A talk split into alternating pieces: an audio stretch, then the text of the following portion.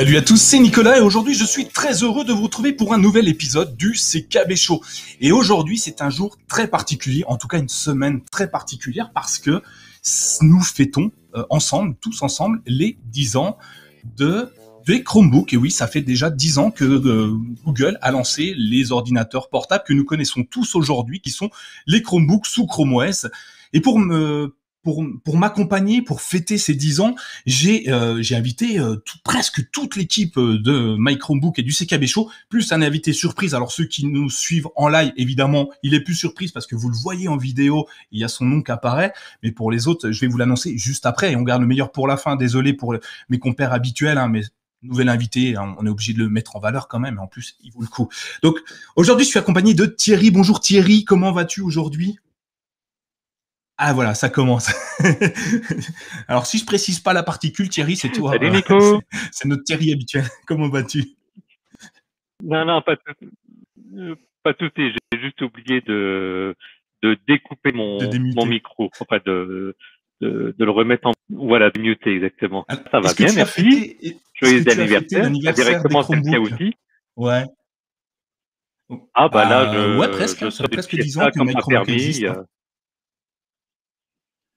Bon, bah, voilà, c'est parfait. Laurent, euh, bonjour. Euh, également. Euh, comment vas-tu? Très bien. Ça va? Tu as l'air en forme, hein, comme d'habitude, la patate. pas, trop profiter de, cet anniversaire pour en boire trop. Hein? Non, non, non, non, je bois du café, tu vois, dans un mug Google. Alors pour te ah, bah, c'est parfait. C'est parfait, hein tout à fait. Et euh, notre dernier compère du jour, j'ai l'immense honneur de présenter à tous ceux qui ne le connaissent pas encore euh, quelqu'un qui euh, est, est comment dire, ah, j'ai pas envie de trop en mettre parce qu'après on, va avoir des attentes énormes de toi Thierry, mais pour moi c'est quelqu'un qui est très bon dans ce qu'il fait et qui va au bout des choses et qui a développé un projet, une entreprise qui est assez exceptionnelle. Il est entouré d'assez de très très bonnes personnes, il sait s'entourer. Alors du coup, je me dis que en étant avec nous, ça veut dire qu'il sait s'entourer, qu'on n'est pas si mauvais que ça. Euh, J'ai l'immense honneur de vous présenter Thierry Vanoff de Numérique Coach. Comment vas-tu Thierry? Salut Nicolas, merci, je vais très bien. Et, toi aussi, tu sais t'entourer pour ton blog et ton podcast d'une super équipe. Euh, j'ai l'occasion de vous écouter, de vous suivre et, euh, félicitations pour tout ce travail autour du Chromebook. Très bah, complémentaire à, ce qu'on fait ouais, chez, chez Numérique Coach et Numérique Blog au niveau des, des outils de la suite Google qui s'interconnectent très bien avec le Chromebook, on verra. Ouais, on le verra effectivement, comme tu le dis dans la suite euh, de l'épisode. On va parler de beaucoup de choses hein, dans cet épisode. On va parler euh, bah, des 10 ans de Chromebook, euh, du, premier jour de 2011 à 2021, euh, comment il a évolué, d'où est partie cette idée. Alors j'ai une petite idée de comment ils ont commencé à le créer, mais vous allez voir, c'est encore mes lubies à moi, donc vous pourrez évidemment euh, m'interrompre quand vous le souhaitez. Euh, et puis euh, on va avancer au fur et à mesure des années et on va arriver en 2021 où on montrera ce qui est sorti tout dernièrement pour, euh, pour euh, présenter euh, les nouveautés des Chromebooks et de Chrome OS. Alors techniquement de Chrome OS, et évidemment ça touche les Chromebooks. Puis après on partira dans des délires complets, dans le futur de Chrome OS, dans le futur de des Chromebooks, et on imaginera le Chromebook de demain. Alors là c'est c'est de la science-fiction, mais rassurez-vous, elle n'est pas si éloignée que qu'on peut le penser. Alors, avant de, de commencer, avant de, de rentrer directement dans le vif du sujet, j'ai deux petites informations à vous faire passer. Donc, la première, coupez votre assistant personnel parce que le terme Google va être annoncé très très fréquemment et si vous voulez pas que tout sonne dans tous les sens, c'est le moment de le couper. Je vais vous laisser quelques secondes le temps de vous parler ensuite de notre infolettre, notre newsletter. Ça c'est grâce à Thierry finalement, Thierry Vanov que je l'ai enfin lancé. Il m'a dit mais qu'est-ce que tu fais? Pourquoi tu lances pas de newsletter? Je vais passer les termes parce qu'il était pas très gentil ce jour-là, mais il m'a dit tu, devrais, c'est intéressant. Donc euh, grâce à lui, je me suis enfin euh, mis un coup de pied aux fesses et je vous ai présenté une newsletter. Donc ça fait c'est à la deuxième, hein, on, est encore en rodage. Mais merci Thierry de m'avoir forcé à le faire parce que finalement, j'y trouve énormément d'intérêt et j'adore l'interaction que j'ai avec, avec nos lecteurs. Donc, si vous voulez vous y inscrire, vous allez simplement sur mychromebook.fr slash infolettre tout attaché. Et là, vous pourrez directement vous inscrire à l'infolettre et recevoir des news tous les 15 jours, des articles que nous avons écrits, mis en avant, et d'autres que nous n'avons pas écrits, euh, qu'on n'a pas eu le temps d'aborder, mais qu'on a envie de, mettre en avant pour que vous puissiez euh, découvrir, même sans nous, euh, les nouveautés autour des Chromebooks et de Chrome OS et de Google parce qu'on parle beaucoup de Google, de la suite Google et Thierry interviendra dessus parce que la suite Google c'est un peu son dada donc du coup il va pouvoir nous en parler. Euh, dernière chose, vous avez tous éteint vos, vos, assistants personnels. Dernière chose, on va parler du Tipeee parce que, et oui, Tipeee, euh, c'est ce qui nous permet de financer le, le CKB Show. Donc aujourd'hui, si on vous propose des outils qui sont euh, je dirais de mieux en mieux, en tout cas je le souhaite, j'espère. Euh, c'est des outils qui nous, qui nous coûtent un peu d'argent et grâce à vos Tipeee, on a la capacité d'investir sans que ça nous coûte sur nos propres deniers. Donc je remercie particulièrement nos nouveaux tipeurs qui sont Bernard, qui vient de, qui vient de nous suivre depuis euh, le dernier épisode. Donc merci Bernard euh, de ton, de ton, de ton Tipeee qui est somme toute très intéressant et très important, en tout cas pour moi. Et euh, je vais aussi remercier Lolave, qui lui était déjà un ancien tipeur, et oui, on a des vieux tipeurs, hein, euh, et lui a simplement augmenté la mise en disant qu'il voulait euh, nous soutenir encore plus. Alors, ça me fait encore plus chaud au cœur. Déjà, il était tipeur et maintenant il l'augmente. Alors, merci Lolaf pour ça parce que ça prouve que ben, finalement, ce qu'on fait, ça plaît à au moins deux, trois personnes. Donc, je suis très, très content pour ça. Je sais pas, euh, on peut leur dire merci. Euh, en tout cas, moi, je vous dis merci déjà à vous deux, mais à tous les autres qui sont déjà en train de nous suivre sur le Tipeee. Voilà, les présentations d'usage sont faites, les remerciements aussi. Je pense qu'on pourra attaquer directement sur, sur Chrome OS et les Chromebook depuis euh, les 10 ans, 10 ans qui sont passés. Alors, avant de lancer les 10 ans, euh, Laurent, euh, est-ce que un rapide sentiment sur ces dix années passées, sans aller trop dans le détail, parce qu'on va, en parler un petit peu après. Mais est-ce que, qu'est-ce que tu penses des Chromebooks de, depuis dix ans, l'évolution qu'ils ont pu avoir?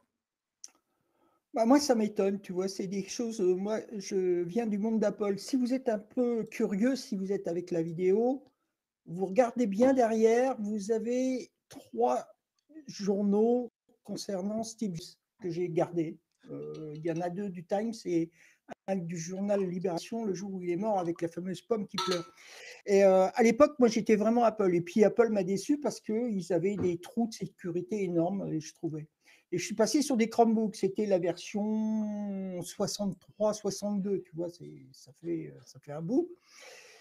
Et en l'espace de ces quelques années, j'ai vu évoluer vraiment un OS qui est vraiment maintenant mature.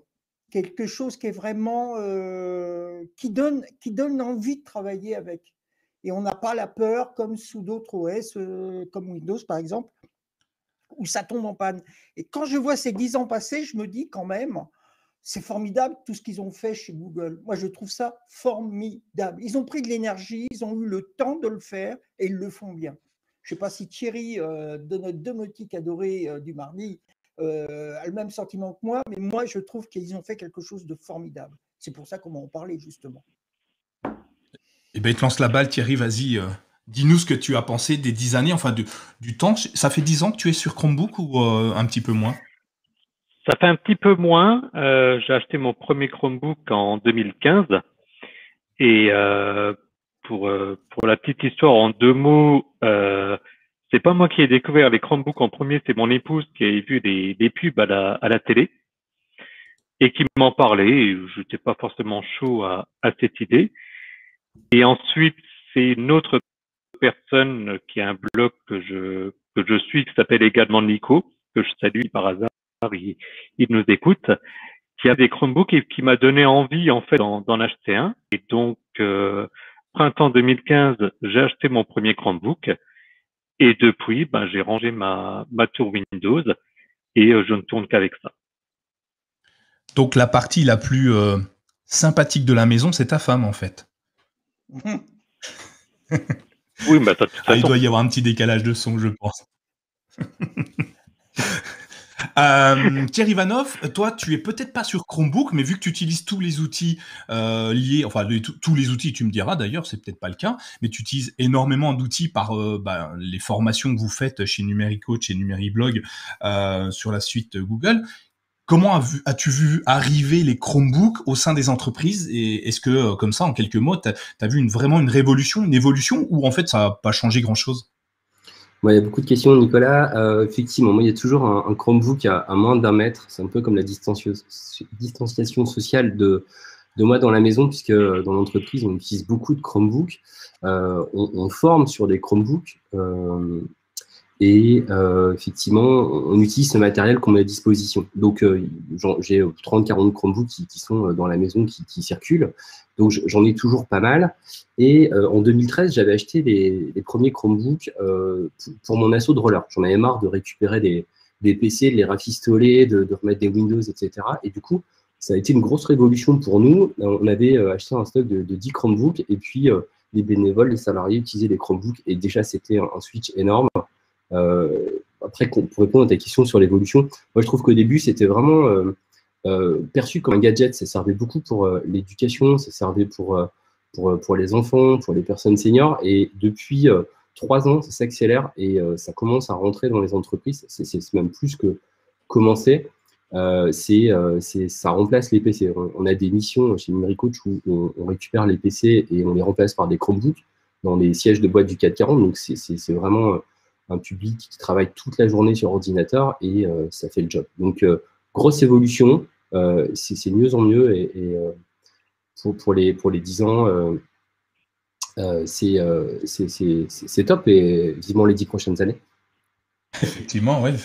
C'est, mais on le voit au fur et à mesure, effectivement, comme tu le dis, Thierry, plus, plus le temps avance, plus, plus on voit des, des Chromebooks rentrer sur le marché. En tout cas, moi, j'ai de plus en plus de questions autour de, du passage de la migration entre Windows et euh, Chrome OS euh, tout au long de, tout au long d'une carrière de, de, professionnel où ils avaient des outils et ils veulent que je les aide. Alors moi, je les redirige vers des gens euh, plus compétents que moi pour ça. Donc en l'occurrence chez Numéricoach. Après, à vous de faire le travail, mais je renvoie et, pour que vous puissiez expliquer le, la migration qui est pas toujours évidente. Enfin, en un premier temps, a priori. Puis finalement, une fois qu'ils sont migrés, ils me reviennent vers moi en me disant, bon, en fait, c'était un peu trop simple. On aurait peut-être même pu le faire nous-mêmes si on avait cherché.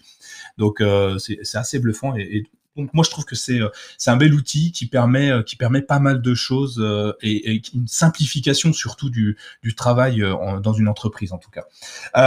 on, va lancer donc on est on est donc début des Chromebooks début des Chromebooks c'est 2011. Alors 2011 pas vraiment, pas vraiment parce que on fait, c'est ça qui est assez étonnant. On, on fait les les 10 ans de Chromebook en 2011, alors que le premier Chromebook qui est apparu sur le marché a été annoncé en 2010. Ah, je vous le montre, c'est le CR48. En 2010, le 7 décembre 2010, Google annonce un truc venu de nulle part. Déjà, rien que le nom, on dirait qu'il vient de, Star Wars. Enfin, CR48, il aurait très bien pu être le compagnon de R2D2 ou de C6PO ou je sais pas quoi. Eh ben, ils annoncent le CR48. Je ne sais pas si vous en aviez entendu parler, mais CR48, autrement appelé Chrome 48, hein, ils n'étaient pas allés chercher très loin de nom non plus. Hein, euh, c'est euh, donc le premier Chromebook euh, développé par Google, entièrement développé par Google, mais pas construit par Google. Hein. C'est une société en marque blanche qui s'appelle Eventech qui a créé ce, ce, premier Chromebook. Mais au-delà de, créer un, ordinateur de toute pièce, un nouveau système d'exploitation, euh, ça, annonce simplement un, nouveau concept complet d'usage de système d'exploitation, de, de, transition, avec euh, la mise en avant, ouais, on va l'appeler comme ça, la mise en avant du cloud computing. À partir de là, ça y est, on, entend enfin le, cloud computing fonctionner et euh, on se dit ça y est, on va plus avoir de d'ordinateur fixe, d'appareil à soi. On va pouvoir interchanger juste en allant sur Internet avec euh, notre compte euh, Google, Gmail, qui nous permet euh, simplement de d'échanger avec avec n'importe qui notre ordinateur. Alors le CR48, nouveau concept par l'approche déjà. On a uniquement un navigateur web, Chrome, rien d'autre.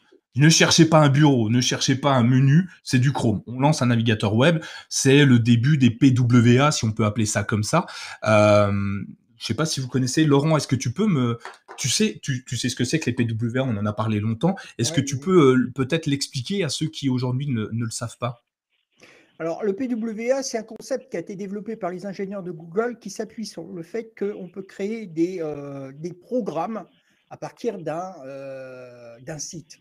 Donc, on encapsule vulgairement, je dirais grossièrement, on, encapsule l'environnement de HTML, web du site, mais on lui laisse, euh, bien sûr, quand il y a des modifications qui sont faites, par exemple le site My Chromebook, ces informations-là apparaissent au fur et à mesure, elles sont réactualisées. Ce qui permet, par exemple, eh bien, on a, on a, c'est pas un raccourci, c'est autre chose qu'un raccourci, puisque toute la structure du site par lui-même est encapsulée. Et ça permet comme ça d'avoir euh, bah, on peut avoir un PWA qui va être pour Mac Chromebook, on peut avoir des, PWA qu'on va avoir pour euh, d'autres des applications qu'on peut faire de, Google Doc par exemple, ou d'autres applications de Google. Donc ça veut dire que c'est quelque chose qui est vraiment structuré et qui permet d'avoir comme si on avait un programme, mais qui tient très peu de place. Voilà. Est-ce que j'ai bien répondu? Ben, moi, je, je, connaissais déjà un petit peu, j'avoue. Hein, donc, ton explication ne fait que conforter ce que je savais déjà. Euh, c'est quelque chose qui est vraiment important. Alors, on parlait pas des PW à l'époque. Hein. Progressive Web App, on parlait simplement d'applications web, euh, enfin des pages web qui étaient adaptées à tous les écrans. Donc, c'était plutôt sympathique. Euh, donc, c'est euh, donc le début du, du, cloud du cloud computing, mais c'est aussi un, un, changement complètement, changeant radical, complet. Je sais pas comment le dire de de, de la façon d'utiliser un ordinateur. Google a décidé de changer le clavier. Alors Thierry, je sais pas, euh, Thierry, alors je vais prendre Thierry Vanoff pour l'instant. Est-ce que euh, le clavier, la première fois que tu as allumé ton Chromebook en 2010, enfin quand as, en 2013, tu m'as dit, euh, est-ce que t'as pas trouvé le clavier un peu bizarre, un peu un peu gênant d'ailleurs à, l'usage peut-être au, début, et puis aujourd'hui c'est peut-être quelque chose qui est somme toute le, plus normal possible d'avoir un clavier avec ce type de touche.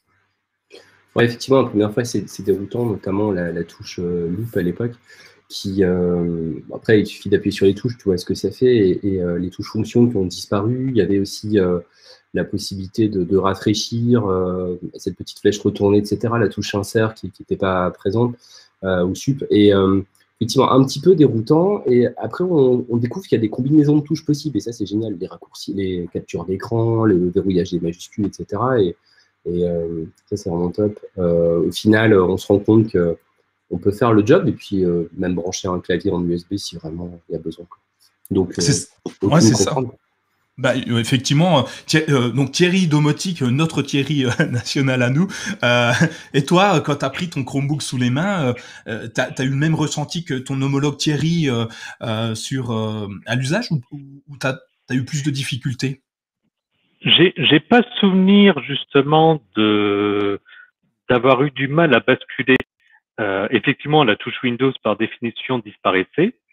Euh, il y avait des touches en plus, mais je pense qu'assez facilement, je, je m'y suis fait, alors sans rentrer dans les notions de raccourci clavier, où là, il y a des choses un petit peu spécifiques. Euh, je regarde mon clavier en même temps que je, que je dis ça, parce que maintenant j'ai l'habitude, mais euh, les touches pour passer euh, en arrière, en avant, bah, ça paraît assez naturel. Le, les touches de réglage de son, euh, donc volume plus, volume moins, c'est naturel aussi. Et des quelques personnes, même récemment, que, qui sont passées dans mon entourage de Windows à, à un Chromebook, j'ai jamais eu le moindre retour d'une personne me disant ah bah zut, il manque telle telle touche. Donc non, pour moi, je pense que c'est quelque chose qui est assez naturel. Hmm. Alors, euh, je vous, je, je, vous rejoins tous hein, sur, ce système, enfin sur le fait qu'on s'adapte assez vite sur un Chromebook, mais il s'avère que euh, par rapport au retour que j'ai eu hein, tout au long de, de, des 10 ans, enfin pas 10 ans, nous ça fait que 9 ans que My Chromebook existe, hein, mais donc tout au long de ces 9 ans, en fait, c'était la touche majuscule, verrouillage majuscule, très très compliqué. On enlève un truc qui était plutôt simple pour le remplacer par un, un raccourci clavier, alors qui euh, est vraiment génial, bien pensé. Moi, je, je trouve même mieux que le raccourci, enfin le, la capture, le, blocage des, touches sur un ordinateur Windows, parce qu'en français, on peut écrire des majuscules accentuées grâce à ça. Ce qui n'est pas le cas sur un clavier normal d'ordinateur euh, AZERTY classique sur Windows ou Apple. Apple, je vais pas me, je vais pas me jeter dedans, mais en tout cas euh, sur Windows, euh, là, en verrouillant les majuscules, bah, depuis le début, on peut faire un caractère accentué sans, sans se prendre la tête. Donc, moi j'ai trouvé ça génial. Et puis ben le refresh, alors c'est la touche F5 hein, pour les, les, les Windowsiens, c'est le, le, le multi-écran que j'ai trouvé génial à la, quand ça arrivé. On, on, appuie, on a tous les écrans d'un coup, enfin toutes les les comment on appelle ça, toutes les tâches en même temps sur un seul écran qu'on a sur Mac en balayant vers le bas. Hein. mais c'est toutes des petites touches qui arrivent, qui sont arrivées. Et puis on va voir tout au long de la carrière de, de Chrome Chromebook pendant ces 10 ans, les touches ont un petit peu évolué. Alors pas grand-chose, mais elles ont un petit peu évolué euh, pour donner des, solutions un peu plus euh, abouties. On voyait qu'en 2010, euh, c'était un peu, enfin en 2010, 2000, ouais, 2010, c'était c'était les débuts, les prémices de, ça. Alors si on parle du CR48, on, va on va parler de le produit, le, premier, le, le, first one, le, je sais pas comment dire, celui qui a tout révolutionné. Est-ce que je vais vous poser une question, mais est-ce que vous avez une idée de la capacité mémoire que ce produit avait à l'époque euh, combien, de genre de, mémoire euh, Combien? Moi, je dirais 2 gigas DDR3. Euh, pas un petit. C'est un peu près ce qu'on avait au début sur les Chromebooks, sur les 3-4 premières années. Il y avait 2 gigas de RAM et c'était vraiment light. Tu n'ouvrais pas 10 onglets dans Chrome. Euh, et, et euh, le disque dur, il devait être aux alentours de, 16, 16 gigas. Et euh, c'était bien pour démarrer. À l'époque, ça suffisait, mais aujourd'hui, clairement, je pense qu'on ne pourrait pas vraiment travailler de manière efficiente avec cet appareil, avec les applications actuelles. Oui, effectivement, mais au début, c'était bien parce que Google l'avait pensé uniquement cloud vu que rien ne tournait sur l'appareil, ça suffisait amplement. Euh, alors moi, j'ai pas eu l'occasion de l'utiliser, mais s'il y en a un qui veut me, me trouver un moyen de le trouver, je, je, signe tout de suite. J'aimerais bien jouer avec, mais euh, à l'époque, c'était déjà beaucoup. On va le voir, ça a évolué euh, tout au long des dix ans, sans forcément euh, exploser les plafonds en chiffres. Hein. Aujourd'hui, un, Chromebook avec 128 Go de mémoire, c'est pas non plus euh, la, la, norme. avec 8 Go de RAM, c'est pas non plus la norme. mais ça a évolué parce que les usages des Chromebooks et Chrome OS a évolué tout au long de ces dix ans pour euh, devenir ce qu'on connaît aujourd'hui. Euh, pour la petite histoire, ce Chromebook n'était pas vendu. Google sort un produit mais il le vend pas. Euh, il l'a fourni à des développeurs, des testeurs, des plein plein de monde. Il en a fourni un tout petit peu, hein, 60 000 comme ça. Il s'est dit tiens je vais je vais je vais donner 60 000 ordinateurs. Dites faites-moi vos retours. C'est comme si on me l'avait donné jouet puis qu'on m'a dit vas-y, dis-moi tout ce qui va bien, tout ce qui va pas bien, dis-moi ce que tu voudrais, fais l'avenir de Chromebook et ils, en ont euh, proposé 60 000. Donc euh, on peut pas l'acheter, on n'a jamais pu l'acheter, mais euh, 60 000 personnes ont pu jouer avec et euh, donner leur euh, leur avis autour de ce produit. Moi je trouve que c'est déjà pas mal. L'investissement de départ et peut-être que pour Google c'est ridicule, mais Laurent, je sais pas, tu penses quoi? Une entreprise qui se dit bon bah je lance un truc tout neuf, puis je balance 60 000 produits finis en bêta test. Bah, moi, je trouve que c'est intelligent. Moi, je trouve que c'est intelligent. Ça n'a pas été vendu, donc déjà, euh, il n'y a pas un rapport euh, entre l'acheteur et le vendeur du style, ça ne fonctionne pas, donc euh, vous me le remboursez. Mais je trouve que c'est intéressant parce que ça montre bien que dès le début, Google a cherché à avoir l'avis des développeurs, ce qui est ce qui se faisait, je ne pense pas à l'époque, il y avait surtout, euh, c'était une caste, je veux dire, l'entreprise restait sur quelque chose, elle avait un avis, elle développait un produit et puis elle le proposait. Là, on développe un produit, mais on dit, attention, on a besoin de votre euh, sentiment, de votre manière de travailler, on veut voir comment vous l'utilisez. C'est un peu ça qui a été fait avec euh, le CR48. Alors, c'est vrai qu'il euh, n'avait que 2 gigas de RAM, il avait une autonomie de batterie de 9 heures. C'était quand même un beau produit. C'était déjà pas mal, hein, 9 heures de batterie. Ah hein. oui, oui, 9 heures de batterie, vous imaginez. À l'époque, ça devait être euh, pour le, pour un ordinateur euh, portable lambda, c'était pas, il n'y avait pas les 9 heures, hein, ou alors il fallait payer une blinde et puis avoir un camion derrière qui apportait avec un générateur pour pouvoir apporter de l'électricité. Là, c'est quand même quelque chose qui était, qui était intéressant. En plus, son poids était d'un kilo sept. Un kilo sept. Euh, attendez, euh, quand je regarde les, statistiques, les, comment dire, les références, on voit qu'en février 2013, euh, HP a sorti un Chromebook qui s'appelle Papillon et il, pesait 1,8 kg. Il y en a même eu qui pesait de chez HP toujours 1,9 kg. Donc, son poids était intéressant, ses capacités étaient intéressantes la possibilité qu'ils ouvraient, parce que c'était ça, ouvrir les possibilités qu'aujourd'hui on utilise dix ans après, je trouve que c'est formidable. Ni Apple ni Microsoft n'ont eu ce genre de démarche. Alors pourquoi Google l'a fait? Je pense que c'est surtout parce qu'il y avait beaucoup de personnes qui venaient du libre. Moi, je ne sais pas, mais je pense que c'est un peu ça qui a fait que Google est parti sur cette optique. Et donc, d'avoir eu des personnes qui ont réfléchi en venant du libre, ont automatiquement, logiciel libre, hein, je parle, hein, automatiquement, ils ont pensé qu'il fallait aller vers le développeur, l'utilisateur, et donner ainsi la possibilité de dire qu'est-ce que vous en pensez? Voilà. Effectivement, ça, peut être ça. Thierry, toi, est-ce que tu as la même, la même vision que Laurent? Euh, oui, et j'allais rajouter quelque chose. Euh, à l'époque, et corrigez-moi si je me trompe, mais le navigateur Chrome n'était pas énormément utilisé. Et je pense qu'à euh. l'époque, les deux principaux navigateurs devaient être Internet Explorer et Firefox. Ce qui est fort possible, c'est pas vérifié, mais c'est si si on peut on peut jeter un œil. Euh, 2010, ah, peut-être que c'était. Ce qui fait qu'il y a un côté hein. un petit peu challenge aussi, parce que ça veut dire que euh, l'idée était de dire on demande aux gens qui sont principalement sous Windows de passer sur Chrome OS. Bon, ça à la limite, ça n'a pas forcément beaucoup changé en, en 10 ans. Mais en plus de cela, de dire là où vous êtes habitué à Internet Explorer ou éventuellement Firefox, en plus on vous fait basculer sur Chrome, sachant que comme on a dit, mais je le rappelle, euh, à l'époque, il n'y avait pas les applications Android, il n'y avait pas le terminal Linux, donc c'était du pur navigateur. Donc il y avait finalement un double changement à effectuer. Mais tu as, raison, hein, je, viens, de vérifier, euh, ah ben, euh, aussi, on vient de vérifier ensemble. On, euh, début 2010, on est à 10% Chrome, et puis la part de marché en 2020, 2011, on est à, 20%. Donc ouais, c'est c'est juste, c'est un double challenge assez intéressant, c'est de prendre des parts de marché aux navigateurs déjà en place, donc Internet Explorer, Safari et, compagnie, et puis proposer en même temps un système d'exploitation Bien, euh, bien Thierry, je n'y avais pas pensé. Et, en sachant, et en sachant, je rajouterais juste euh, quelque chose là-dessus, c'est que par rapport à ce que je disais, pour ceux qui n'ont pas forcément tout l'historique, autant aujourd'hui on peut installer n'importe quel autre navigateur du fait des applications Android. À l'époque, c'était pas possible. Donc une personne qui basculait sur Chrome OS basculait forcément sur Chrome.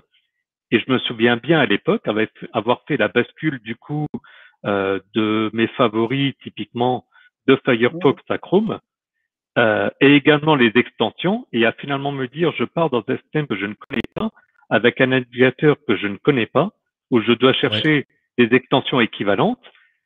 Donc finalement, c'était quand même un sacré challenge. Je suis pas convaincu et, et sans forcément penser que ce serait pour le mieux.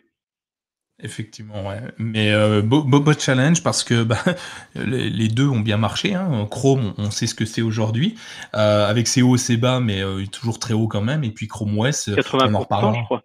Ouais, c'est pas mal hein, dans ces eaux-là. Et puis, euh, et puis tous les outils qui découlent de Chrome euh, et, et, les innovations que Google ont poussées à l'intérieur de Chrome avec euh, les PWA, avec, on en reparlera, et pas, pas mal de choses. continuons un petit peu, un petit peu ce qui s'est passé dans la décennie. On a en 2011 cette fois, on a un autre produit qui est lancé, enfin deux fabricants qui se disent tiens, nous aussi, on va se lancer dans le marché. Donc pour accompagner Google, deux mastodontes, hein, on a Acer qui est euh, l'une des grosses références euh, des, Chromebooks aujourd'hui, euh, mais qui est déjà une très très belle référence au niveau informatique plus, plus généralement, et Samsung qui lance des produits. Clairement, il, parie sur l'avenir, eux. Hein. Clairement, il s'est dit, OK, on y va, mais on y va doucement. on y va parce que Google nous certifie que le produit, il sera, enfin, le système d'exploitation, il sera fluide, rapide, sans, sans virus, bref, le, le système d'exploitation euh, par excellence le, plus beau système qui puisse exister euh, avec euh, tout, tout ce qui était mauvais dans les autres qui auraient disparu donc il se lance. Et on a deux produits. Donc pour rappel le Acer c'était le AC 700 je crois. Et puis euh, le, le, Samsung le Samsung c'était en des séries c'était la série 5 donc deux produits qui étaient sortis euh, courant 2000, 2011 euh, alors j'en ai eu aucun des deux dans les mains. J'ai eu la version juste après moi. Mais très cheap à l'époque. Hein. On est sur du plastique, on est sur des touches avec un, bruit assez infernal, on va dire. un clavier, un, clic au niveau du, du, trackpad qui est pas terrible, pas très travaillé. Par contre, tout est mis sur le, produit. Pareil, Laurent, tu dis que c'était, tu, connais le nom du produit. Les caractéristiques techniques, est-ce qu'elles étaient, est-ce qu'elles pourraient nous faire rêver aujourd'hui ou toujours pas? Bah, à l'époque, elle faisait rêver, hein, parce que quand même, tu avais deux appareils. Il y en avait un pour le Samsung, la série 5, elle était à 1 kg. Je ne sais pas si tu te rends compte. Euh, pas très lourd. Hein. oui, 1,7 kg à 1 kg. Euh, le Acer, par contre, le, AC700 qui était paru en juillet 2011, il était à 1 kg. 1 kg 4. Alors là, toujours pareil, euh, deux cartes SSD de 16 Go, 2, 2 Go de mémoire, euh, des autonomies qui tombaient à 6h05 pour le maximum. L'autre, euh, le CR, c'était 6 h C'était quand même de, beaux produits. Moi, je ne sais pas comment, euh, qu'est-ce qu'on pense Thierry Vanoff avec le recul. Mais est-ce que pour lui, si aujourd'hui il retournait en arrière, qu'est-ce qu'il dirait face à ces produits-là? Sur, le Samsung, je me souviens qu'on était à, 4 Go de, RAM, ce qui était nettement mieux. Et euh, ça faisait vraiment le job. Euh, c'était un, ordi robuste qu'on nous on emmenait dans. C'était un club de roller, on l'emmenait sur le terrain pour noter plein de choses. Il tombait, euh, il repartait, etc. Vitesse de démarrage, on s'amusait à chronométrer 5 secondes grand max. Quoi. une bonne autonomie, en réalité 5 à 6 heures. et franchement, c'est le job. Hein. Pour faire la bureautique, c'était parfait. Euh, c'est vrai que c'était plastique, hein, ça, faisait un peu euh, chipouille et, euh, la durée de vie, elle n'a pas été énorme. On avait acheté 3-4 et bon, allez, 2-3 ans. J'avais dû les, renvoyer au constructeur qui nous avait échangé gratuitement d'ailleurs. Et c'était déjà très très bien pour l'époque. C'était une belle révolution et moi j'étais content d'avoir vraiment mis tous mes PC au rebut. Ça faisait 10 ans que je galérais à faire de la récupération, récupérer les disques durs, à reformater, à réinstaller, etc. C'était une grosse révolution et euh, euh, génial. Gros souvenir. Thierry, toi, tu, euh, Thierry, tu, tu, as, tu as quelque chose à dire sur ces deux constructeurs, peut-être? Peut-être plus parler des constructeurs que des Chromebooks en eux-mêmes ou dis-moi ce que tu en penses finalement des, des, Chromebooks. Ben, Acer Samsung, je... alors Acer, je pense qu'effectivement, ils étaient déjà en, en Europe et en France bien connus euh, pour des machines sous Windows. Je pense que j'avais un ordinateur portable sous, sous Windows à l'époque. Samsung, je suis beaucoup moins convaincu. Ah, j'en avais, moi, j'en avais déjà un des Samsung. D'accord, sous Windows. Voilà, pas de souci. Je, me posais juste la question s'il démarrait pas un petit peu dans le dans l'ordinateur portable, en tout cas grand public. Euh, mais en tout cas, je pense que la que la renommée de, de ces constructeurs au niveau ordinateur n'était pas au niveau euh, de ce qu'ils sont aujourd'hui. Ouais. Mm. Euh, mm. ouais. Mm. Acer était, ouais, enfin, on, avait quand même, c'était déjà des bons constructeurs, je pense. Moi, je vois Samsung, je, le vois euh, depuis quelques années hein, quand même sur euh, du portable. Je me, je me, vois avec plusieurs ordinateurs de couleur rouge parce que j'achetais toujours les rouges chez Samsung euh, sous Windows. Pourquoi? J'ai envie d'être vu, je pense. Sais pas. Je, c'est mon côté tape à l'œil, je, je, pense. J'ai acheté une voiture rouge. Enfin, visiblement, j'aime. C'était pas la période des Sony Vaio 2011 dans ces, dans ces environs-là? Si, mais c'était relativement cher les Sony hein, à l'époque. Hein. Oui, mais euh, je veux dire pour les pour les produits tape à l'œil de, de l'époque. Ouais, effectivement. Comme, ça, je, je pense plus à Sony.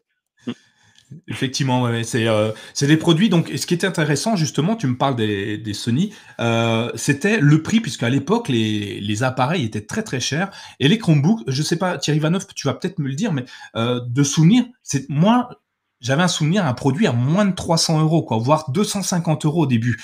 Euh, et c'est d'ailleurs comme ça que j'ai commencé en l'année juste après, en 2012, enfin, euh, sur un Chromebook parce que c'était pas cher et je me suis dit, est-ce que l'investissement vaut, enfin, est-ce que le, fait de lancer un nouveau produit vaut pas cet investissement qui somme toute est plutôt faible à l'époque pour moi?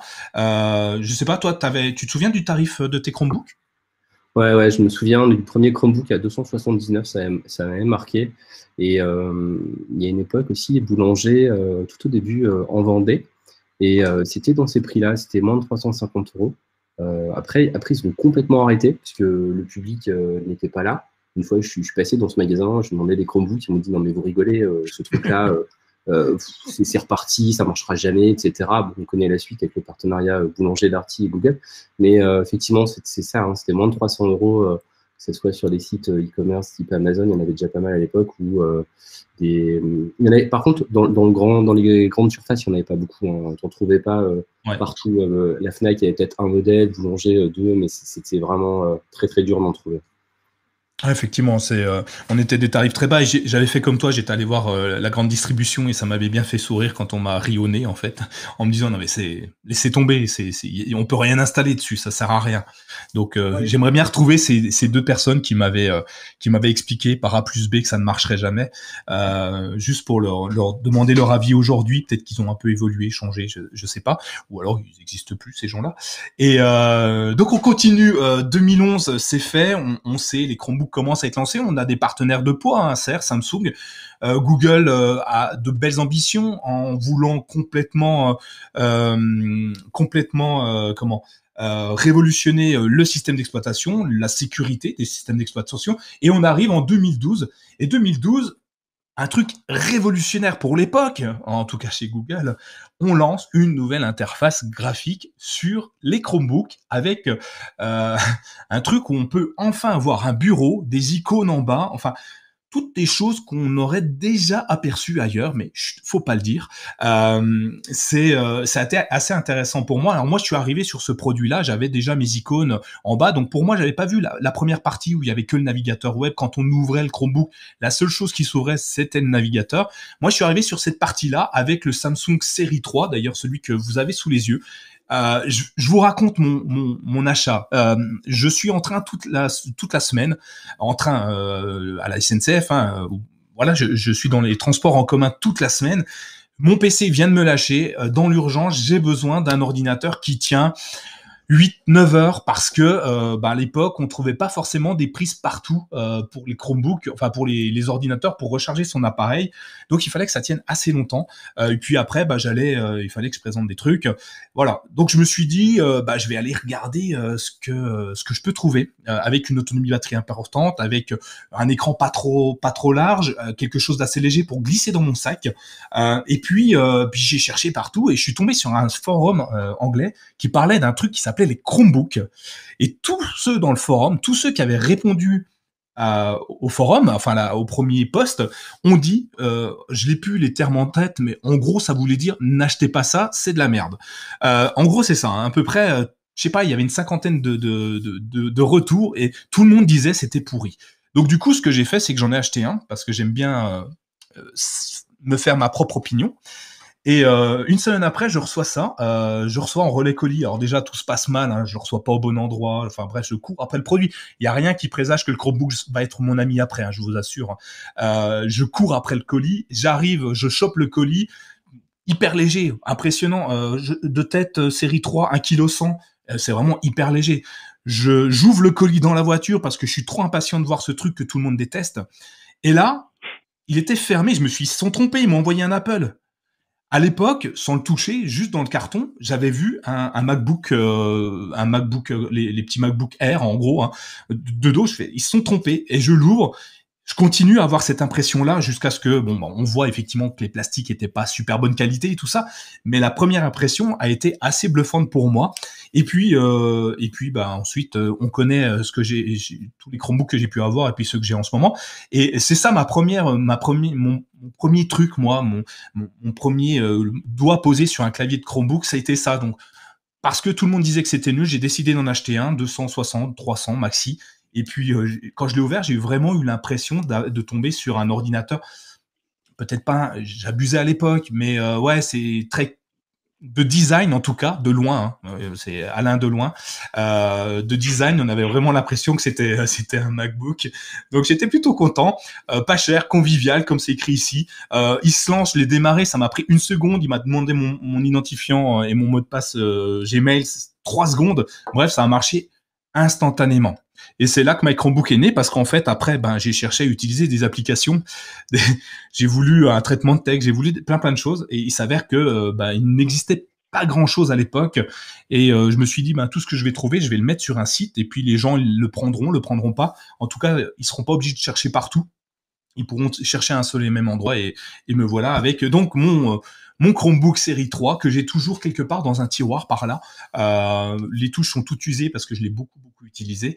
Et euh, voilà ma, première approche. Moi j'étais content. J'ai voilà, je sais pas euh, si euh, Thierry Thierry notre Thierry, je vais, je vais le dire comme ça, Thierry Domotique. Est-ce que tu avais vu passer ce produit-là? Est-ce que tu l'as touché peut-être un jour ou, pas du tout? Non, pas du tout. comme je comme je disais, je pense, j'ai retrouvé le mail, j'en parlerai après, mais le mail où j'ai commandé mon premier Chromebook, donc effectivement, il date précisément du, euh, qu'est-ce que j'ai vu? Je crois que c'était au mois de mai, c'est ça, le 2 mai 2015. Euh, et je pense que peut-être un an avant, je commençais à en entendre parler. Donc à l'époque, les Chromebooks avaient certainement dû voir passer des articles, mais je ne m'y intéressais pas du tout. Toi, toi, toi, du coup, Thierry, euh, Thierry Vanoff, tu, toi, étais déjà dedans, du coup? Ben, en fait, euh, on était à fond déjà dans les Google Apps, euh, l'ancêtre de G Suite qui est devenu Google Workspace aujourd'hui. Ça, ça marchait pour les particuliers, mais aussi pour les, les assos et les entreprises. C'est sorti en, en 2006, Google Docs, et du coup, en 2011, 2012, on avait déjà 5 ans d'utilisation sur PC de, ces applications. moi, je me souviens, première fois, j'ai mis mon identifiant, mon adresse mail.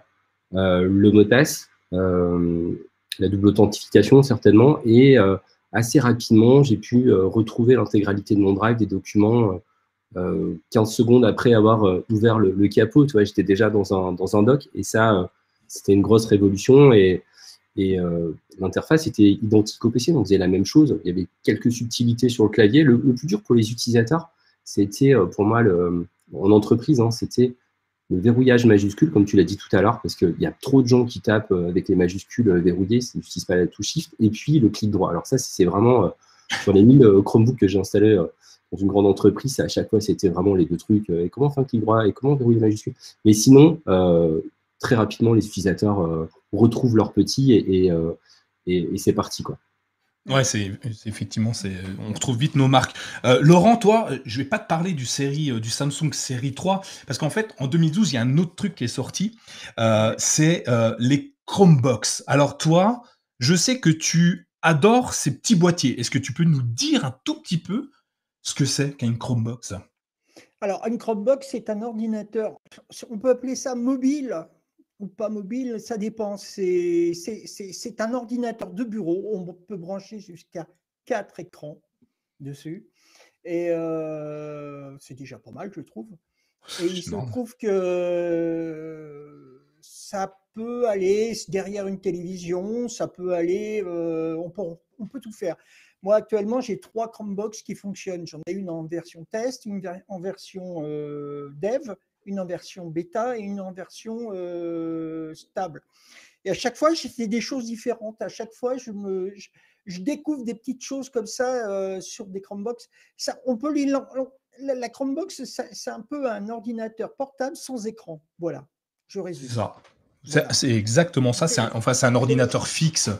C'est une mini tour. on peut le mettre, on peut le mettre dans sa poche. Hein oui, mais sans courant, c'est compliqué de le faire marcher. Donc, euh, alors qu'un ordinateur portable, tu as une batterie quand même. C'est un petit peu la différence des deux.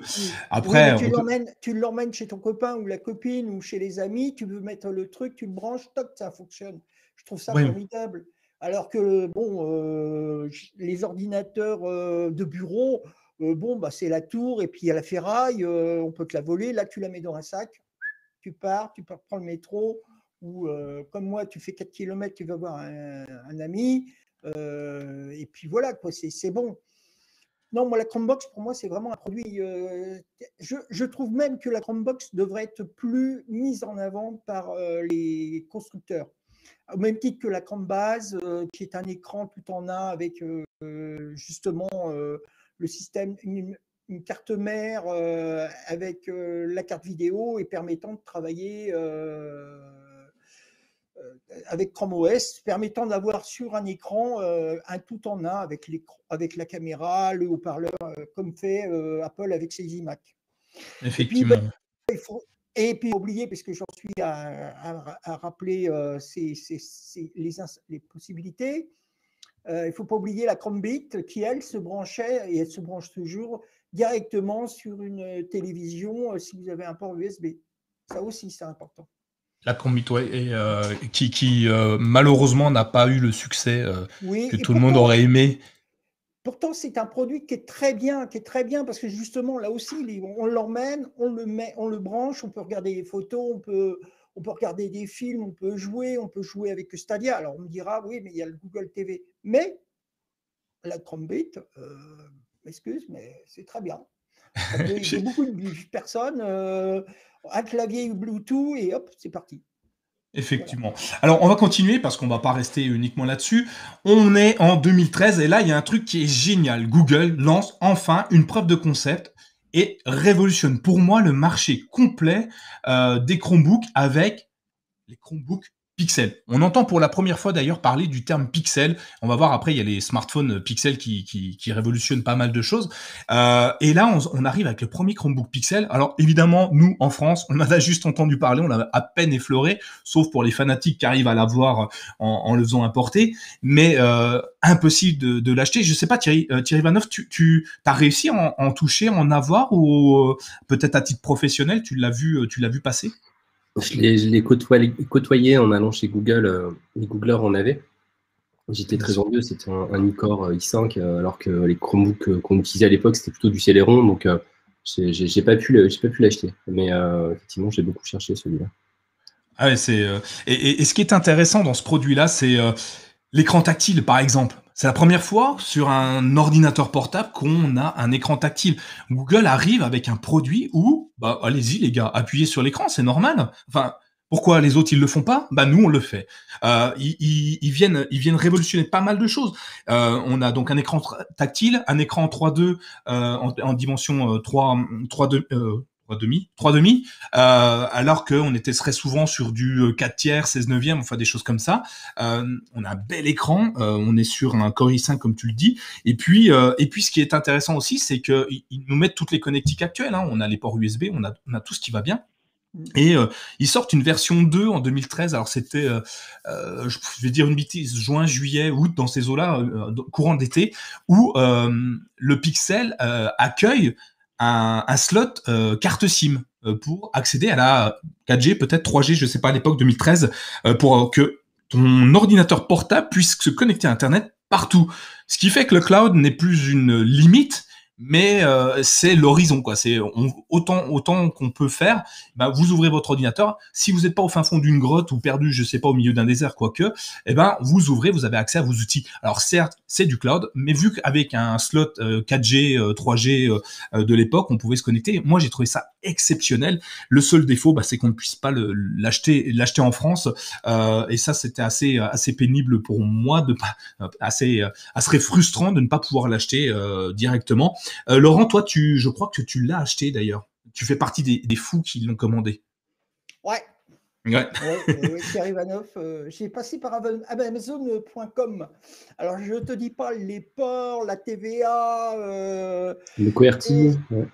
Oui, il, est QRT, mais alors c'est bah, une maître de course, ça l'est encore aujourd'hui. Là, tu vois, j'étais en train de, de, l'ouvrir, il fonctionne, il a, il a ses 5 heures d'autonomie, c'est vraiment, euh, vraiment quelque chose de bien. Et parallèlement, je trouve que c'est un outil qui a été vraiment euh, primordial au niveau de tout ce que pouvait faire déjà à l'époque Chrome OS. Comme tu rappelais, euh, Nicolas, c'est-à-dire l'écran tactile, mais il y avait aussi le clavier rétroéclairé. Effectivement, ouais, j'avais oublié clavier rétroéclairé. C'est franchement un produit euh, ah, qui était assez exceptionnel. Hein. Euh, et euh, on, oublie le plastique à ce moment-là, on passe sur de l'aluminium, du métal, je ne sais pas exactement à l'époque. on, est sur un, produit premium. Hein. Oui, et en plus, à l'époque, quand il est sorti, les articles des journaux disaient, les journalistes qui l'avaient testé considéraient qu'il faisait un parallèle avec le MacBook. C'est ça, le même que j'ai fait en 2012, moi, avec le Samsung. moi, j'étais plus. Et euh, considérer euh, que c'était vraiment un produit. Alors, le prix, bon, euh, c'était. c'est pas donné, comme dirait l'autre. On mettait un bras et il fallait en mettre un peu plus. Mais vraiment, c'est un produit qui est encore aujourd'hui, en 2021, opérationnel. Voilà. Et, je crois qu'il est encore mis à jour d'ailleurs. Je ne sais pas si tu as fait une. non, ça y est, c'est fini. non, c'est fini. Parce que les mises à jour, là, je, regardais encore hier, les mises à jour s'arrêtaient avec la version 66 de Chrome. De ah il y a un petit moment déjà, effectivement. Voilà. Euh, Thierry, euh, Thierry, toi, tu l'avais vu passer ce produit-là ou, euh, il t'est passé complètement au-dessus de la tête et tu, le découvres pas avec nous aujourd'hui, mais depuis que tu es sur un, Chromebook? Non, je pense que j'avais commencé justement à en entendre parler et c'était une des premières fois que j'en ai vraiment entendu parler. maintenant, j'allais faire une petite boutade, mais dans l'absolu, ça, ça discute presque. si on prend le descriptif qui est donné, euh, limite, on dirait de la Spin 13. Presque. Exact, tout à fait. On n'est pas loin de, ce, de ce produit-là. Hein. Qui, est sorti en 2019. Donc, hormis le, le mode spin avec donc la possibilité de se mettre en mode tente, bien comme ça, mais clavier rétroéclairé, écran en ratio 3,5. Euh, on est, la, la qualité du, du, produit en tant que tel au niveau matériel, donc c'est assez, euh, c'est assez impressionnant quand même de dire que déjà à l'époque, il y avait presque le, le côté visionnaire mmh. de la part de, de, Google avec la gamme Pixel. Bah c'est pour moi euh, une preuve de concept, c'est euh, la ligne directrice que Google euh, amène à tous les autres constructeurs. C'est souvent ce qu'ils font hein, avec les, leurs produits. Le Pixel, ils, ils, disent bah voilà Android, vous allez pouvoir l'utiliser comme ça. Le, je parle du Pixel Phone, vous allez pouvoir l'utiliser comme ça. Nous on va pas en vendre des sacs, hein. on vous laisse le marché, mais voilà ce que vous pouvez faire et jusqu'où vous pouvez aller. Et eh ben le, le Chromebook Pixel, pour moi c'est réellement le, le, le, cahier des charges, le cahier des charges des Chromebooks, c'est voilà caractéristiques techniques, on veut qu'il soit tactile, euh, on veut que euh, euh, y ait un rétroéclairage, on veut un, lecteur de, de, carte SIM pour surfer partout, on veut un bureau, on veut plein de choses. Voici ce que c'est. On vous prouve que c'est faisable. À vous de jouer maintenant. Alors avec plus ou moins de, de, réussite pour certains constructeurs, mais en tout cas, c'est comme tu le dis justement, hein, c'est le, les Chromebooks de 2021 finalement. 2020, le Spin 13 peut-être 2000. Ah, peut-être plus vieux que ça. 2019, ouais, c'est ça. 2019. Et puis, ben, même aujourd'hui, hein, tu prends un Spin 713 ou un Spin, euh, enfin, un Acer Spin 713 ou un Asus C436, on n'est pas loin d'avoir les mêmes caractéristiques techniques. Hein. Enfin, clairement. Euh, après, peut-être un peu plus de mémoire ou autre chose comme ça, mais finalement, euh, ça n'a pas, ça a pas finalement beaucoup évolué. si on continue, on va en 2014. 2014, révolution. Vous m'avez pété ma transition. La révolution, c'est C'est le mode tente, c'est le convertible deux en un. Vous savez, euh, on peut enfin euh, ne plus voir le clavier s'en servir comme d'une tablette tactile. Alors pas tout à fait encore, mais pas loin, où on va pouvoir euh, le mettre bah, en mode tente, comme tu disais. Alors là, on voit l'image. Alors c'est pas forcément un mode tente, c'est, je sais pas comment il s'appelle d'ailleurs. C'est un mode présentation peut-être. Thierry Vanov, toi, tu as peut-être une idée de comment on appelle ce format en angle, je sais pas. moi, je l'appelle le mode commercial. C'est génial pour présenter. C'est ça, effectivement. Une plaquette, ah mais euh, je, ouais, les cas d'usage sont, nombreux, mais euh, je ne sais pas si ça porte un nom, Mais euh, très pratique. Très pratique effectivement. Et et ouais c'est en commercial ouais c'est pratique puisque ouais tu vas faire ta démo directement sans sans avec t'es pas obligé de la tenir dans les mains pour que tout le monde le voit. Donc c'est plutôt sympa effectivement. Donc Révolution, Lenovo, on n'en avait pas entendu parler, hein. souvenez-vous, c'est Acer, c'est Samsung, on entend parler Google avec ses pixels, mais on n'avait pas encore entendu parler de Lenovo, et Lenovo euh, lance ThinkPad 11, euh, 11E, euh, donc euh, en convertible 2 en 1, donc on n'est pas encore en mode, en mode tablette, mais en 2 en 1, donc en mode présentation, comme tu le dis justement Thierry, et on augmente un petit peu la taille, on perd un petit peu de qualité au niveau des, produits, mais par contre c'est super sympa, c'est un usage pour les professionnels, mais aussi, et, là surtout à partir de là, euh, pour l'enseignement, parce que Google va lancer des produits euh, à destination du, corps enseignant de, des, des universités, des, des écoles, euh, principalement aux États-Unis. Hein, nous, on est les parents pauvres des Chromebooks en France. On, on arrive seulement maintenant, euh, depuis 2-3 ans, à avoir les Chromebooks décollés. Mais en 2014, le marché très ciblé, euh, c'est c'est les États-Unis et le marché de l'enseignement. Et ça cartonne plutôt bien parce que dès le lancement, il y a une, il y a une, une comment dire, une, une approbation de, de, ce produit et euh, euh les DSI vont pas forcément aimer parce qu'on leur simplifie leur travail. Euh, ça, Thierry Ivanov, tu peux nous le dire, au niveau de l'utilisation, que ça soit pour l'enseignement ou pour le, le, professionnel, on a une console de, de gestion des flottes qui est d'une simplicité assez déconcertante d'après ce que, ce que vous m'avez dit. Et euh, je vais pas dire n'importe qui peut le faire, mais si on a un petit peu dans l'informatique, c'est assez simple à gérer. Ouais, effectivement. Et euh, là, je suis sur, un article, on est euh, du coup en 2013. Je vois que euh, en Malaisie, il y a 3000 établissements scolaires qui sont équipés. Et, là, et Google précise en, en 2013 qu'elle compte équiper 10 millions d'étudiants professeurs et parents malaisiens avec la nouvelle plateforme euh, d'application Google Apps. Donc il y, a, aussi des pays comme ça qui étaient partenaires. Effectivement, c'est un produit super adapté pour l'éducation, puisque euh, euh, il y a une pile de Chromebook.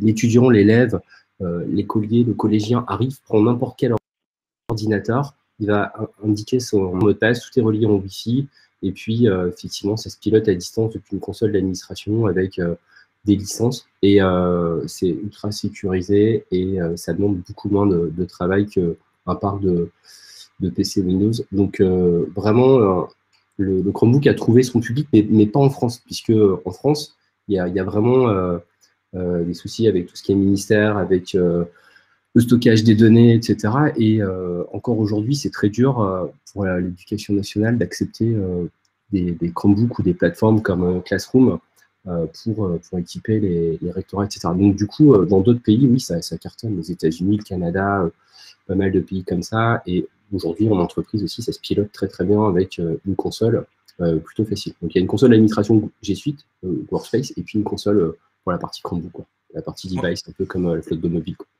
Effectivement, on l'a vu euh, la semaine, euh, la semaine dernière ou il y a deux semaines avec euh, Ghislain Dominé qui nous parlait de justement du, de, la percée des Chromebooks dans l'éducation nationale. Alors si vous voulez écouter, c'était captivant, un cours d'histoire assez assez intéressant sur les Chromebooks dans l'éducation. C'est l'épisode dernier, donc revenez en arrière, pas tout de suite, hein, attendez la fin de cet épisode-là, et revenez en arrière, vous allez écouter, c'était vraiment intéressant sur l'éducation. Thierry, toi, tu tu l'as vu arriver aussi au niveau professionnel puisque tu l'utilises aussi à titre professionnel, Thierry, me semble-t-il. Euh, mon, Chromebook actuel, oui, tout à fait. Et, tu l'avais vu arriver en 2014 au niveau des pros, dans, dans, ceux qui t'entourent, euh, ceux qui t'entourent au quotidien? Est-ce qu'ils t'ont pas vu comme des ovnis, comme un ovni? Est-ce qu'ils ont approuvé l'usage de ce produit facilement? Ou parce que Google, on s'est dit waouh, non, on va pas affiler nos données à Google comme ça, quoi. Ah, mais aujourd'hui, dans, dans, mon domaine professionnel, je suis le seul à utiliser un, un Chromebook. Mais euh, c'est marrant parce que j'ai une discussion encore il y a quelques jours avec un collègue qui pourtant en plus est, est sur Mac et où je sens que tout doucement, il commence à avoir un, un intérêt sur ce type de produit. Ah, c'est très très bien. Tant mieux, tant mieux. Donc c'est euh... jamais, tôt ou tard, mais après, c'est la bascule qui est compliquée à faire. J'imagine, Thierry Ivanov, tu peux, me confirmer que la bascule entre Windows et euh, Chrome OS, c'est pas forcément simple, pas forcément simple dans, l'usage, parce que ça me semble pas très compliqué, mais dans l'état d'esprit des gens. Il faut passer un cap, euh, le plafond de verre, il faut l'exploser pour euh, se dire bon, ok, on va abandonner nos vieux disques durs, on va abandonner nos vieux usages de mettre sur une clé USB, faire une sauvegarde sur un NAS et puis une sauvegarde sur un CD-ROM qu'on va graver puis qu'on met sur une disquette 3.5, euh, 3.2 et, euh, et passer au tout cloud. Il y a beaucoup de gens, en tout cas avec qui je discute, qui ont du mal à, faire le distinguo entre les, les usages dans le cloud et sur un ordinateur, donc ils préfèrent rester sur ce qu'ils connaissent, soit Windows. Je ne sais pas ce que toi tu, as comme ressenti euh, au niveau euh, lors de tes formations et, les, bascules Windows, Chrome OS. Effectivement, c'est un, projet euh, d'accompagnement au changement. Ça ne se fait pas en deux clics et ça dépend de la taille de l'entreprise. Et il n'y a pas juste les données à migrer. par exemple, sur, sur PC, il y a des logiciels qui s'installent uniquement là-dessus pour des appels d'offres, des choses comme ça, des marchés publics. J'ai essayé d'en remplir un justement pour faire des formations alors, c'était vraiment l'anecdote euh, Chromebook pour un département dans le sud de la France. J'ai pas pu remplir l'appel d'offres avec ni le Chromebook ni le MacBook Pro. il a fallu, euh, en fait, j'ai raté l'appel d'offres parce que j'ai pas de PC sous la main, et euh, il aurait fallu installer un logiciel sur PC. Donc ça arrive encore pour les entreprises que euh, certains logiciels ne fonctionnent que sur PC. Donc il y, a vraiment un travail au niveau de la DSI d'identifier tous ces logiciels. Ensuite, tout ce qui est Word, Excel, PowerPoint, ça peut globalement se convertir en Google Docs Slide, mais certains fichiers Excel sont vraiment très volumineux en termes de données, ou certains créent des applications métiers euh, avec Excel. Donc du coup, il faut aussi euh, basculer ça. Ça prend du temps, ça se fait pas euh, en deux clics. Et puis, il y a aussi tout, le printing qui est, important. La, gestion des, imprimantes, elle est différente avec un Chromebook. Il y, a vraiment plein de sujets en entreprise. par exemple, là récemment, il y a une boîte de BTP, ils sont passés sur Chromebook. C'est beaucoup de, de contrôleurs de, tu sais, de, de, gars qui bossent dans le BTP, donc ils utilisent des, des logiciels comme AutoCAD, comme Acrobat, etc.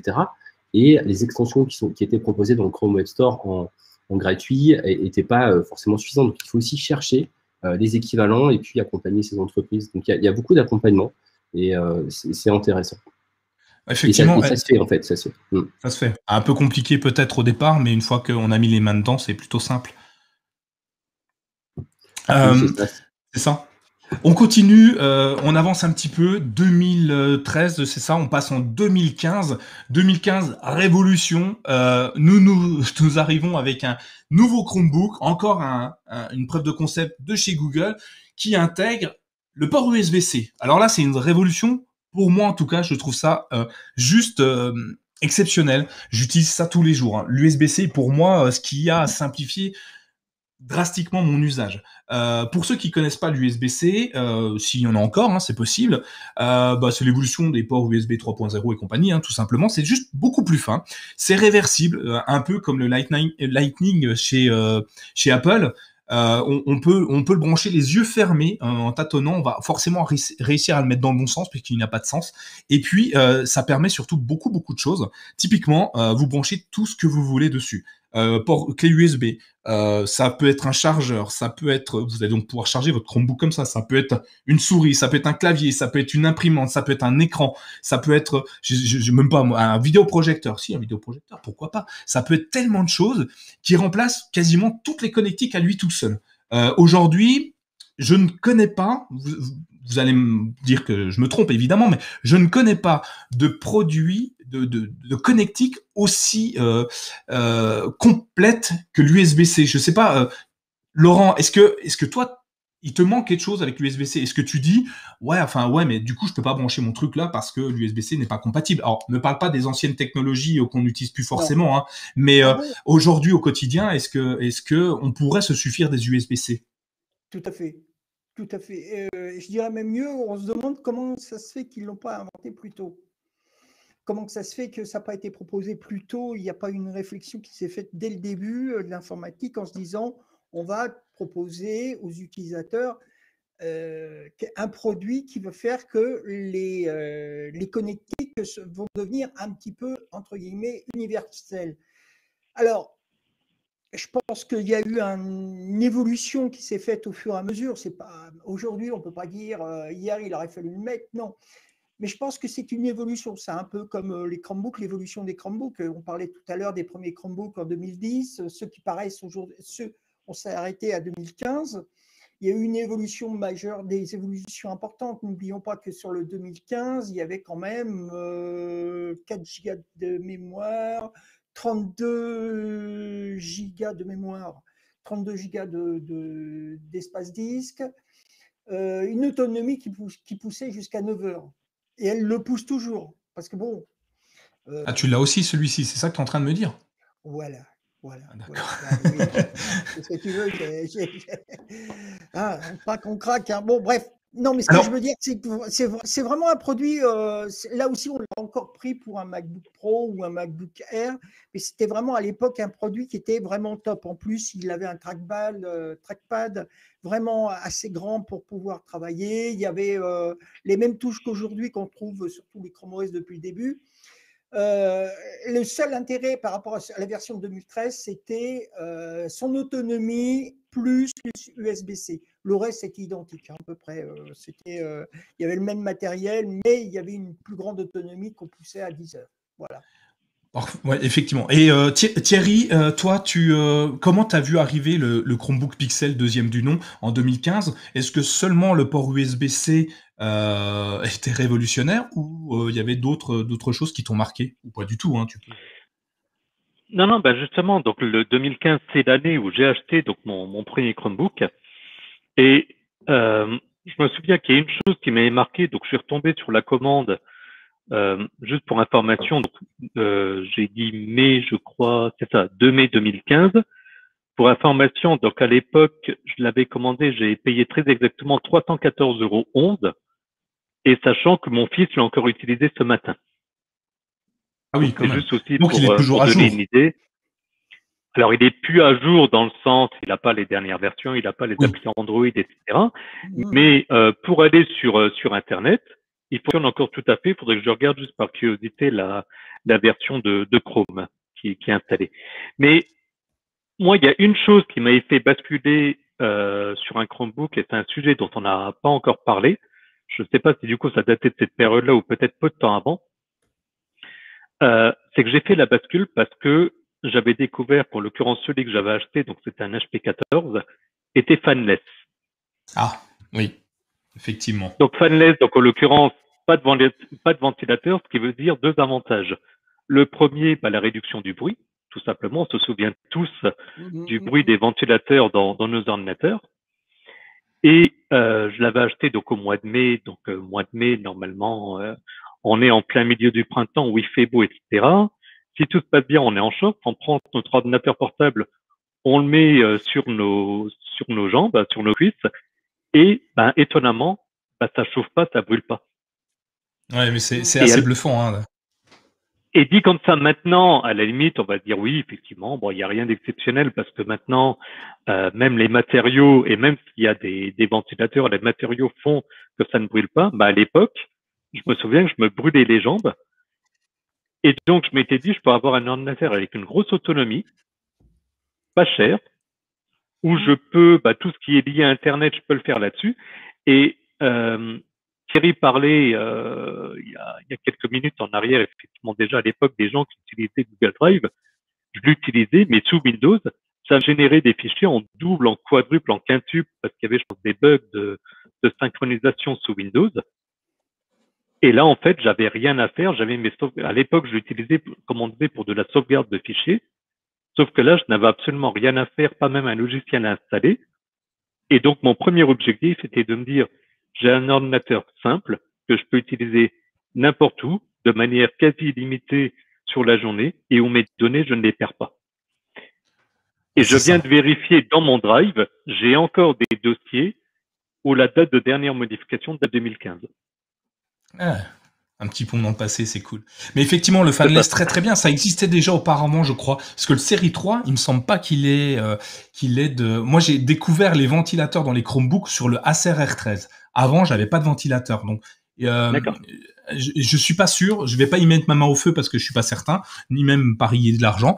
Mais euh, mais c'est oui, c'était l'un des avantages et ça l'est toujours des, des Chromebooks. C'est juste génial. Hein. Euh, enfin, et même avec les ventilateurs, on les entend pas trop, mais c'est vraiment bluffant comme produit. On continue. Dis-moi, Laurent. Euh, oui, je voudrais rajouter une chose euh, pour ceux qui ne le s'en rappellent pas, qui ne l'ont pas connu. Il faut savoir qu'à l'époque, dans toutes ces tous ces appareils, à l'époque, le Chrome, Chrome, OS présentait les icônes complètement à gauche, à côté du ah oui, tout à gauche du bouton. Tout à fait. je dis ça parce que sur le, sur le Pixel 2013, je me suis retrouvé, je, je cherchais justement dans la barre de l'étagère les, les, icônes au milieu, puis bah merde, ils sont où? Ah bah merde, ils sont à gauche. Et euh, le bouton, euh, le, comment dire, euh, la touche, ce qu'on appelle maintenant tout, tout. à l'époque la touche recherche, ils étaient donc collés à cette partie-là, ce qui permettait quand même de notre côté, c'est que si vous aviez beaucoup d'icônes à, mettre sur l'étagère, au fur et à mesure, ils s'avançaient vers la droite, vers la barre d'état qui se trouvait complètement à droite. Alors bon, après, il y avait le petit plus qui s'affichait pour dire, tiens, vous avez d'autres icônes, cliquez dessus et vous allez avoir une deuxième étagère qui va s'afficher. Mais bon, voilà, à l'époque, c'était à gauche, je rappelle. Effectivement. Mais un peu comme le fait Windows d'ailleurs. Oui, effectivement. Oui, tout à fait. Pas dans la version Windows X qui va arriver, mais mais dans Windows 10 classique, oui. on continue. Une chose qui a vraiment à mon avis, fait décoller les Chromebooks. C'est en 2016 que c'est arrivé, et je pense que Thierry Ivanov me dira pas le contraire c'est le Google Play Store qui est enfin disponible. Enfin, je dis enfin parce qu'il existe sur les smartphones Android. Donc, euh, je rappelle qu'Android appartient à Google euh, et, il migre petit à petit. Enfin, il migre. Il, il arrive sur les Chromebooks et enfin, on a accès à des milliers, voire des millions d'applications sur nos Chromebooks. Alors au début, c'était pas des millions. J'exagère un petit peu parce que elles n'étaient pas toutes adaptées, donc elles n'étaient pas toutes accessibles. Et je pense, à mon sens, que l'arrivée du Play Store, donc le magasin d'applications d'Android avec les jeux, les applications, les, enfin tout ce qu'on peut trouver aujourd'hui sur un, sur un Chromebook, a, a, fait exploser les ventes des Chromebooks, en tout cas à ramener aux yeux du grand public les Chromebooks. Euh, Thierry, tu me disais que grâce aux applications, ça permettait de d'offrir plus de, de, fonctionnalités aux Chromebooks. Alors Thierry euh, euh, aujourd'hui, est-ce que si, si tu, veux, tu devais dire à titre pro, est-ce qu'on est plus 80% d'Android, 20% enfin de, de, Play Store, 20% de, de PWA ou enfin comment tu pourrais le, le définir un Chromebook dans les usages?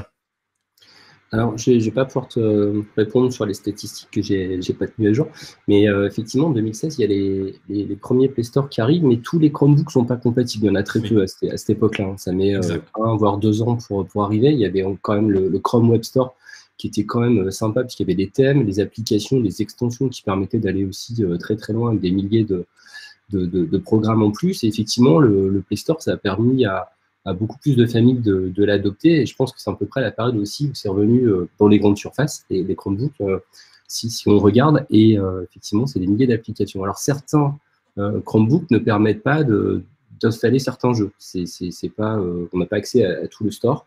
Euh, parfois, c'est un peu curieux, mais euh, effectivement, des milliers d'applications en plus euh, présentes sur ces ordinateurs. C'est c'est d'ailleurs pour reprendre ce que disait Thierry tout à l'heure, c'est là que j'ai acheté le R13 qui était compatible avec le Acer R13 qui était compatible avec le Play Store. forcément, j'achète ça. Première chose que j'installe, c'est ça. Bon, bonne nouvelle. Quand je démarre mon Chromebook R13, il n'y a pas les applications. Il fallait passer en mode dev, tout ça, tout ça. mais très rapidement, c'est arrivé et ça a ouvert un éventail de possibilités assez impressionnant du produit. Euh, et d'ailleurs, c'est là aussi que les Chromebooks changent. Hein. Euh, on va voir de plus en plus de, de puissance dans les Chromebooks arriver. On va avoir de plus en plus de place d'espace mémoire qui, qui, qui, vont euh, débarquer petit à petit parce que ben, cette fois on installe les applications sur les Chromebooks, on change d'orientation, on n'est pas tout cloud, on l'est toujours, mais on est aussi euh, en local euh, via ces applications là. Et donc le R13, moi je, quand je l'ai eu, ben j'ai pu m'amuser à ça. Je peux dire que je me suis amusé. on le voit sur l'image Clash of Clans, c'était l'époque où, je m'amusais beaucoup avec ça. du coup je l'avais installé sur mon sur mon Chromebook, mais j'avais testé plein d'autres fonctionnalités alors, ce qui était amusant, enfin amusant, je sais pas si on peut dire que c'est amusant, mais comme le dit euh, Thierry Manoff euh, très bien, tout n'est pas compatible. Toutes les applications qu'on avait sur un smartphone n'étaient pas directement possible d'être installées sur un Chromebook. Alors il y avait des jeux, des, choses comme ça. J'ai souvenir de, personnes qui me disaient Minecraft ça marche pas sur un Chromebook, alors c'est compatible sur mon smartphone ou euh, je sais plus, il y avait pas mal de jeux, donc j'avais fait pas mal d'articles autour de ça, comment détourner le problème, euh, faire croire à son Chromebook que c'était un smartphone et, compagnie. Euh, donc ouais, pour moi ça a bien évolué. Euh, bah tiens Thierry, le R13 du coup, tu l'as connu directement avec les applications, avec le, Play Store ou tu as fait comme moi, tu es obligé de contourner les, restrictions, les restrictions géolocales, localisées, puisqu'il y avait déjà la France qui était un petit peu en retard aussi ou euh, tu t'es amusé dès le début avec euh, le Play Store? Tu, tu... Ah, pardon. Oui, c'est Thierry Pavanov, désolé. Excusez-moi. Autant pour euh, Alors, le, le R13, je ne l'ai pas eu puisque je suis passé, en l'occurrence, du Chromebook que j'ai acheté en 2015 au Spin 13 que j'utilise aujourd'hui. Par contre, j'ai souvenir que le R13, quand il était annoncé, j'hésitais vraiment à, à basculer. Euh, maintenant, de mémoire, et corrigez-moi si je me trompe, mais 2016, donc effectivement, euh, est arrivé le Play Store, mais on a aussi constaté une hausse des tarifs des Chromebooks. Dans le sens où à l'époque, on avait pour 300, 400 euros le must du Chromebook, et de mémoire, il y avait des Chromebooks à 100, 150 euros, qui aujourd'hui quand même quasiment n'existe plus.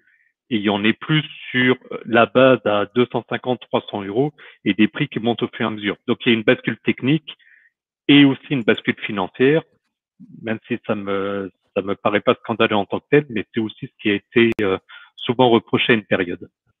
Ouais, effectivement, forcément, on augmente les, on augmente les, les processeurs. On, on, est sur des processeurs un peu plus premium. On augmente la capacité mémoire. Euh, du coup, la qualité de l'écran aussi en même temps. Donc forcément, le prix va avec, mais ça reste. Euh, si on compare à un Mac, alors évidemment, on va me dire non, on compare pas à un Mac. Comparé à Windows, euh, ça reste relativement très intéressant. Je rappelle que le R13 est tactile. À l'époque, un Windows tactile, ça valait une fortune. Et aujourd'hui, je suis même, je serais incapable de vous dire combien vaut un, ordinateur portable sous Windows avec un écran tactile. Je suis même pas sûr qu'il y en ait beaucoup sur le marché, en fait. Bah, les surfaces. Oui, les surfaces, bah, on est à 1000 et quelques euros. Euh, et, quand on regarde un petit peu les tableaux sur euh, les différents Chromebooks qui sont sortis euh, depuis 2010, on s'aperçoit que le R13 a été le premier à avoir un SOC ARM.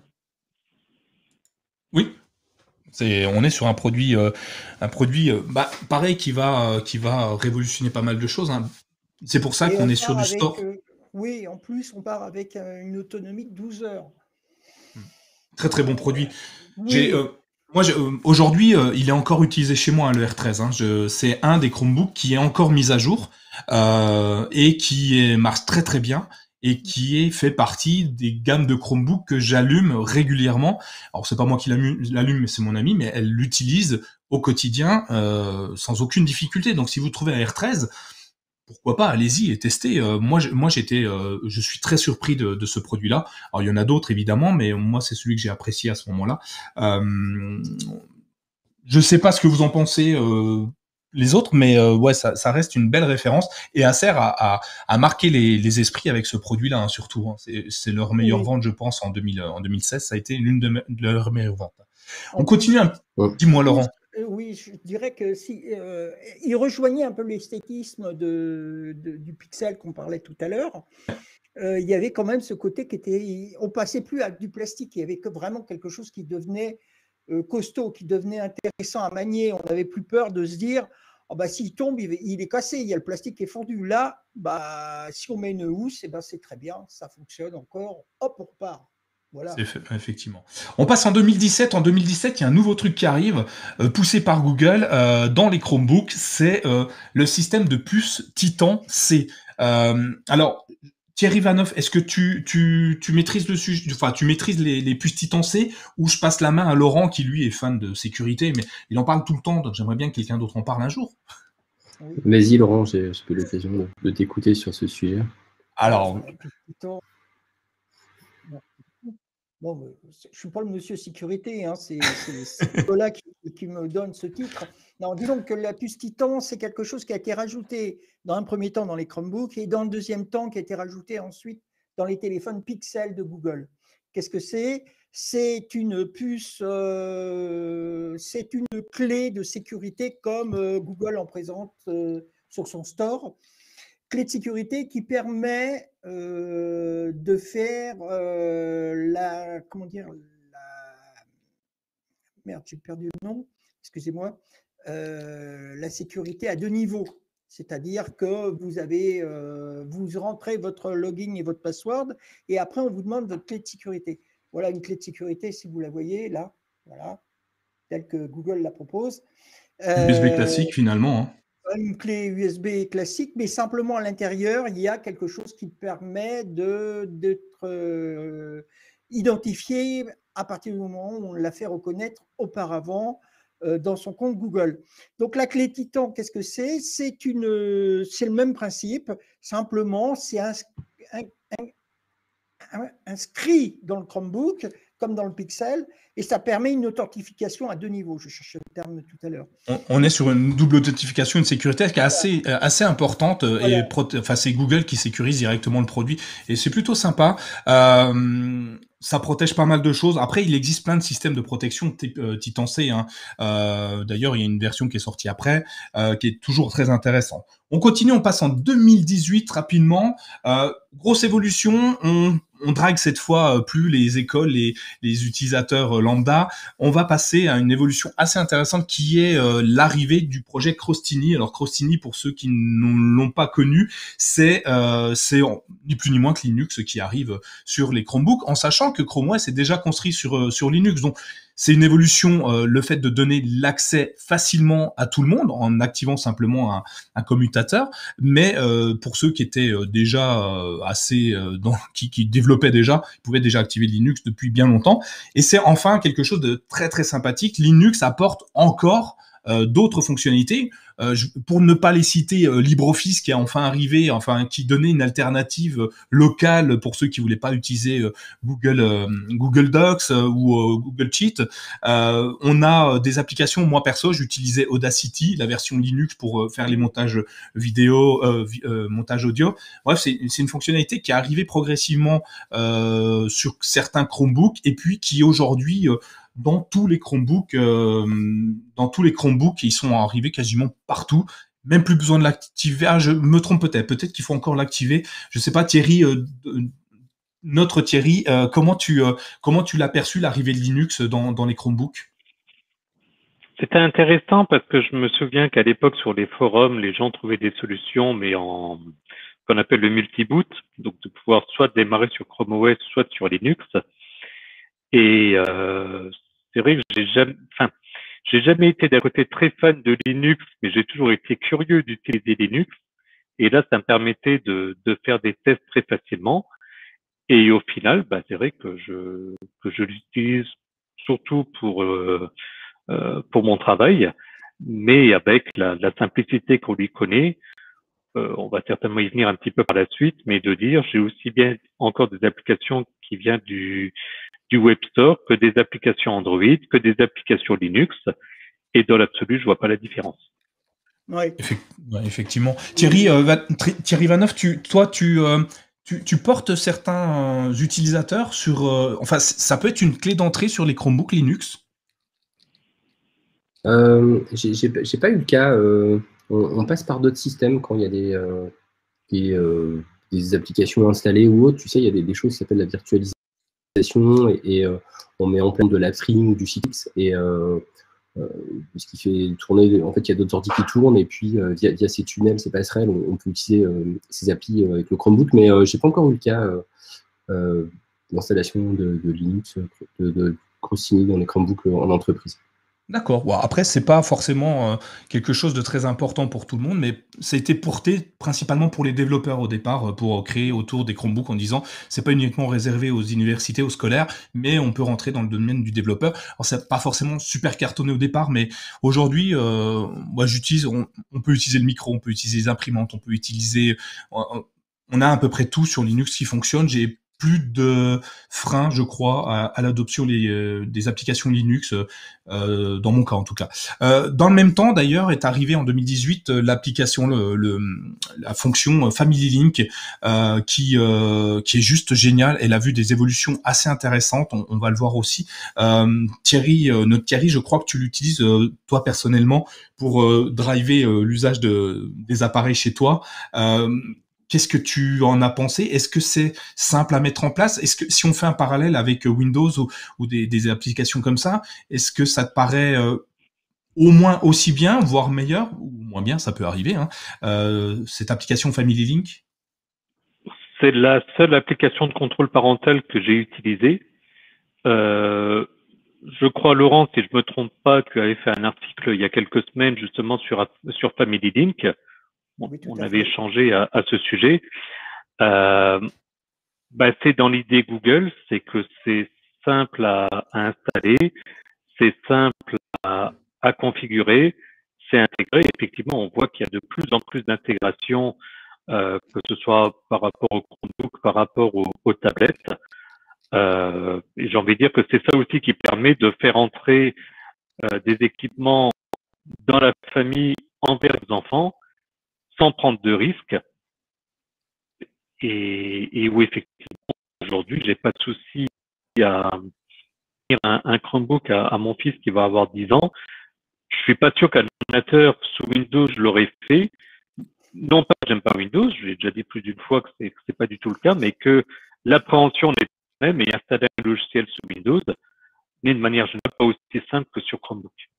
Effectivement. Euh, moi, je l'utilise, un hein, perso, euh, au quotidien pour mon fils. Alors moi, il est beaucoup plus jeune, donc euh, je limite énormément et c'est assez bluffant d'utilisation.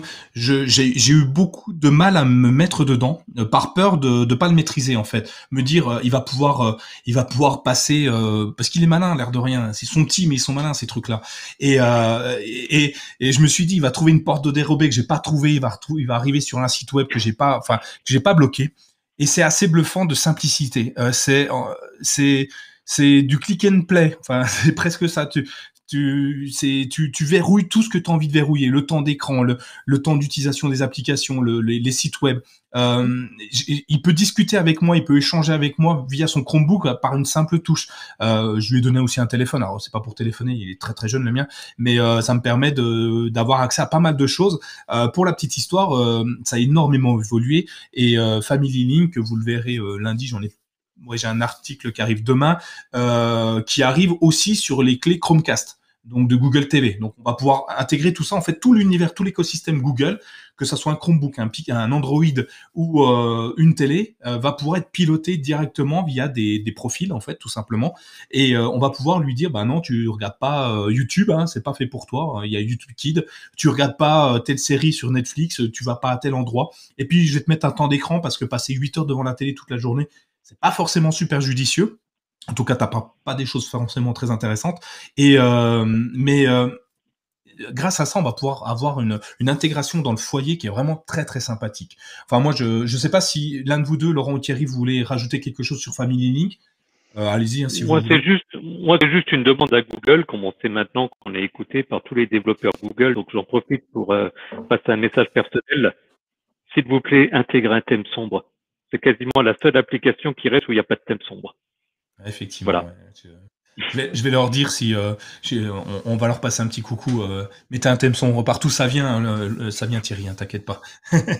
on, on, passe à en 2019, on se rapproche, on est bientôt arrivé au bout euh, de ça. Et là, ça va intéresser beaucoup plus Thierry Vanoff, hein, parce que en fait, ça y est, les Chromebooks sont dédiés, enfin, on a une partie dédiée aux entreprises. Euh, lancement de Chromebook Enterprise, euh, entreprise, euh, qui va être nommé en, en Google, en euh, workspace, je pense, euh, un truc comme ça. Euh, tu me diras, qui permet ben, d'une intégration beaucoup plus poussée dans les entreprises. J'imagine que pour toi, Thierry, tu, tu as vu l'adhésion au Chromebook un peu plus facile à apporter aux, entreprises avec ça ou, ça t'a juste simplifié un peu la vie mais pas plus? Ouais, ça a simplifié la vie des, personnes qui s'occupaient de l'enrôlement des, des, Chromebooks par milliers dans les entreprises. effectivement, vers 2018, on, commence à avoir des, grandes entreprises du 440 qui, euh, qui euh, s'occupent du out of office, qui enlèvent carrément euh, Word, Excel, PowerPoint, les PC, pour passer au Chromebook. Alors, il y a des milliers de personnes, hein, on peut citer des, boîtes qui communiquent sur le sujet, comme Veolia, comme Air Liquide, des boîtes du 440 qui ont, qui ont franchi le pas. Et effectivement, on se rend compte que 2018, ça a été pour moi l'année où il y a une bascule euh, et un, démarrage, en France en tout cas, du, passage au Chromebook en masse. Et effectivement, euh, effectivement ça s'interconnecte très bien avec les outils de la, suite Google et, euh, et la, migration est, pas, très dure. Le, déploiement des, des Chromebooks, l'enrôlement prend quelques minutes et ça, ça, se passe plutôt bien. Et il y a plein d'avantages pour les entreprises. on a par exemple des, boîtes qui ont un, support, un service informatique où il y a une pile de Chromebook et quand quelqu'un a perdu, cassé son Chromebook ou il ne marche plus, le support. Euh, l'utilisateur, en, quelques secondes, remet, euh, le support remet euh, le, compte utilisateur et, le gars repart en, trois minutes avec toutes ses données et c'est reparti. Et c'est absolument fabuleux. où le mec il va badger un casier, il récupère un Chromebook et puis le truc il a été déployé à distance et commence à avoir des choses vraiment sympas dans les entreprises par rapport à ça. Ouais, on a le système de, tu vas nous dire euh, Thierry parce que je me souviens plus du nom, les armoires où on rack nos Chromebooks et on les prend. Il y avait un projet, le projet euh, Grab, euh, Grab and Drop, je sais pas, un truc comme ça. Qui permettent de voilà faire ce que tu dis en fait et tu le matin tu, tu viens la main dans les poches t'as pas besoin de ton PC t'en prends un il est chargé parce qu'il était dans ce rack tu tapes ton identifiant ton mot de passe et hop c'est parti on continue et, et euh, moi je trouve ça génial. Donc encore une fois le, le Chromebook n'est plus au centre de tout c'est un moyen d'accéder à tes données à ton à ton travail et de ne plus jamais rien perdre euh, à titre professionnel, je pense que c'est une importance euh, juste capitale euh, de pas perdre plusieurs jours de travail, de plusieurs mois, euh, juste parce que tout est stocké sur le cloud ou peut-être des serveurs internes. moi, j'adore ça. Je, je, suis très très fan. Laurent, tu, toi, tu, tu, tu, comment tu le perçois l'arrivée dans les entreprises? Est-ce que c'est un vecteur de, de, de croissance. Euh, typiquement, je, si je fais un parallèle avec autre chose, je me souviens dans les smartphones, enfin dans les téléphones portables, pas les smartphones, euh, à l'époque, les gens, euh, les jeunes avaient des BlackBerry parce que leurs parents qui travaillaient avaient un BlackBerry. En fait, ils, récupéraient le téléphone de leurs parents pour l'utiliser à titre personnel et ça devenait classe d'avoir un BlackBerry chez toi parce que tu avais 12 ans, tu avais le BlackBerry de papa super sympa. Est-ce mmh. que tu penses que le fait de l'avoir en niveau professionnel, la migration peut se faire plus facilement sur le particulier parce que c'est un usage qu'on a au quotidien et euh, bah, filer son vieux Chromebook à, son fils, à sa fille, à ses enfants, euh, c'est plus simple ou euh, finalement euh, c'est, ça n'a pas été aussi naturel que ça. Bah, moi, je trouve que c'est quelque chose. Je, je, vais te dire, c'est quelque chose de naturel. Oui, naturel. C'est quelque chose qui va amener la personne. Je, trouve ça très bien d'avoir euh, pour Google ouvert ce, principe-là du, du, grab and go. Si, si Thierry Vanoff me, me, confirme bien, le, système de, de, grab and go, c'est-à-dire le, système où on apporte, on arrive, on prend son Chromebook, on repart, le soir on le dépose, ou le lendemain matin, parce qu'on a travaillé dans le train, parce qu'on en avait besoin. Moi, je trouve que c'est quelque chose, c'est vraiment une ouverture vers l'utilisation personnelle. C'est vraiment quelque chose parce que faut bien se mettre dans dans l'optique que la personne, à partir du moment où elle ne va pas changer, tous les, euh, je travaille 8 heures sur un système d'exploitation, la 9e heure, je peux repartir à la maison, puis je, je commencer à travailler sur un autre système d'exploitation. Il faut qu'il y ait une continuité. Et je pense qu'en même temps, c'est gratifiant pour la personne d'avoir ce type de, de produits entre les mains parce que c'est novateur. Euh, Thierry Vanoff euh, nommait euh, Veolia, mais il y a aussi, euh, comment dire, la, société qui, fait, qui, vend, qui vend du matériel de sport aussi en France. Decathlon. Decathlon, Decathlon, ouais. Qui permet justement, qui, qui, travaille, qui permet à ses employés de travailler sur ce type de matériel. Donc je trouve que c'est très bien. Et euh, si Apple et puis euh, Microsoft sont, sont restés sur un quant à soi, parce que ça coûte très cher, parce que bon, on va nous dire, euh, oui, mais vous comprenez, le matériel Apple, ça a une certaine standing, oui, mais bon, monsieur, Madame Michu, quand elle rentre et qu'elle a été, qu'elle soit assistante de direction ou qu'elle soit à taper du courrier toute la journée dans son entreprise, qu'est-ce qu'elle veut? Elle veut un matériel qui fonctionne, elle veut un matériel qui soit opérationnel, qu'elle n'attende pas trois quarts d'heure pour que ça fonctionne. Euh, même quand elle rentre chez elle, si elle emmène du travail à la maison parce que son patron, son directeur lui a demandé de faire ça et ça comme tâche pour demain matin alors que c'était prévu pour hier, je, connais, euh, il y a quand même une possibilité de bien travailler. Donc oui, c'est naturel. C'est naturel. Bon, très bien. Et Thierry, euh, toi, notre Thierry national à nous, qu'est-ce que tu en penses Ben, J'étais en train de, de, me dire justement avec cette, cette revue un petit peu qu'on fait pour l'anniversaire, euh, on parlait quand même qu'au départ, c'était de dire un ordinateur pour surfer sur Internet. Et donc là, on est en 2019, on est huit, à peine huit ans après. Et à se dire que c'est plus en fait juste un ordinateur pour faire des tâches, mais on commence déjà à parler, ce qu'on constate aujourd'hui, euh, qui est euh, finalement, c'est juste de fournir un matériel permettant de travailler. Mmh. Sous-entendu, effectivement, vous l'avez oublié, vous l'avez perdu, c'est pas gênant. Vous posez pas la question des sauvegardes et on rentre dans ce que j'ai déjà dit régulièrement dans les précédents podcasts de dire on n'est plus sur une notion de produit. Pourtant, on parle d'un Chromebook, donc par définition, c'est un produit qu'on achète.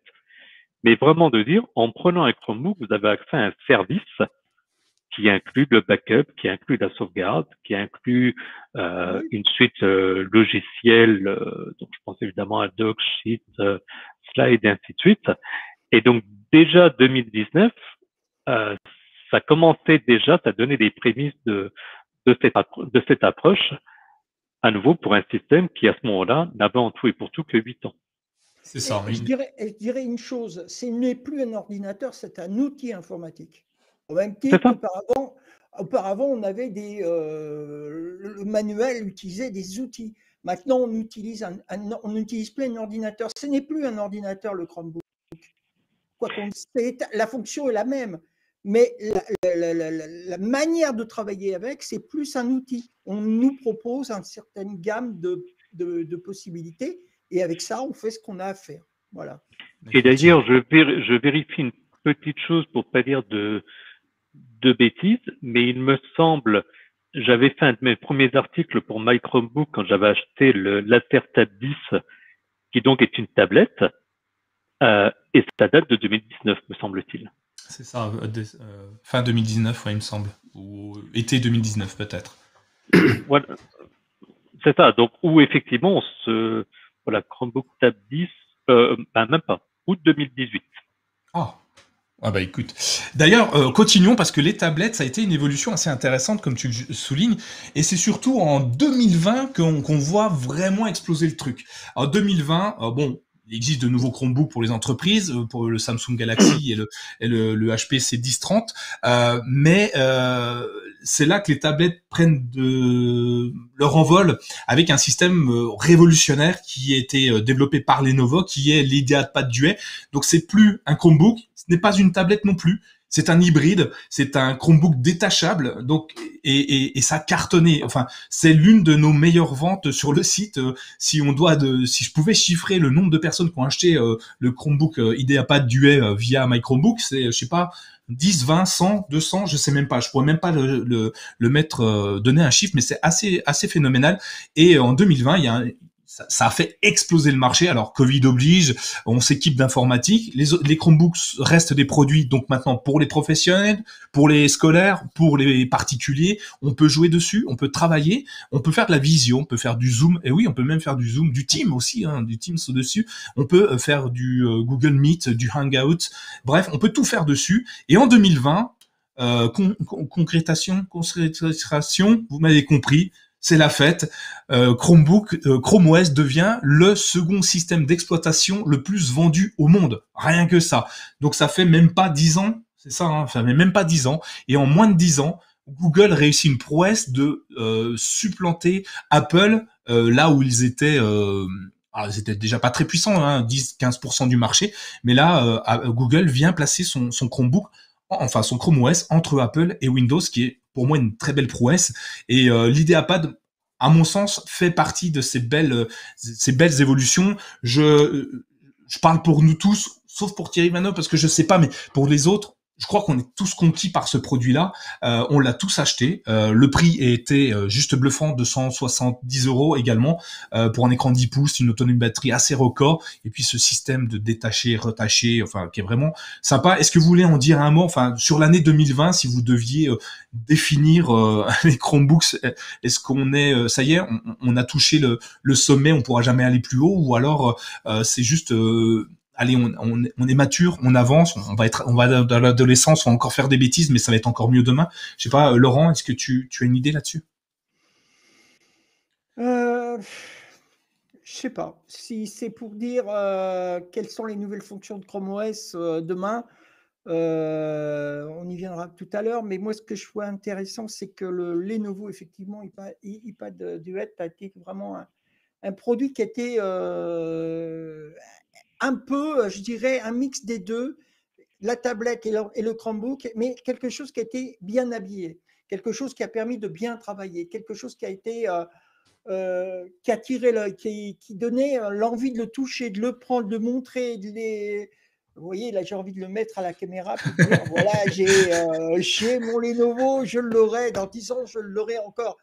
Mais moi, je, pose, je voudrais une question, à Thierry Ivanov. Est-ce que ce type de matériel est possible de le trouver dans les entreprises? Oui, il y, a des réflexions en cours euh, des boîtes. Il y a une boîte d'intérim, ils ont une flotte d'iPad. Ils sont en train de carrément la changer, la substituer. avec des Chromebooks, des, des, des Lenovo Duet. c'est des choses qui se passent, qui, qui commencent à arriver. Hein. C'est tout à fait possible. Et c'est trois fois moins cher qu'un iPad Pro, quoi, clairement. C'est pas tout à fait les mêmes fonctionnalités, mais, mais ça fait job pour 80% des users. Oui. Et, est-ce que, alors je vais, je vais, je vais reposer, je vais poser une deuxième question là-dessus.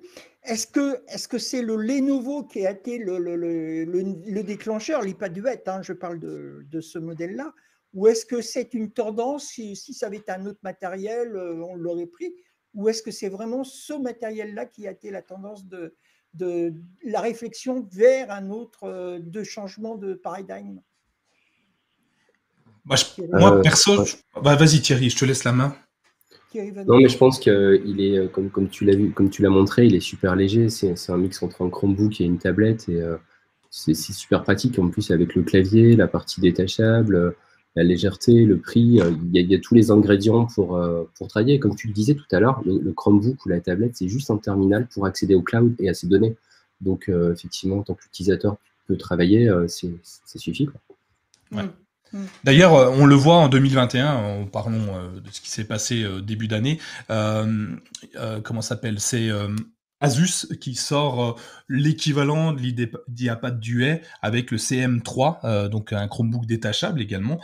c'est sensiblement le même produit, à un détail près, enfin deux détails près. Le clavier est un peu plus ergonomique, un peu plus sympa, un peu, on peut l'incliner jusqu'à 6% pour l'avoir sous la main sans être trop à plat parce que quand on a le clavier trop à plat, on a vite mal au poignet.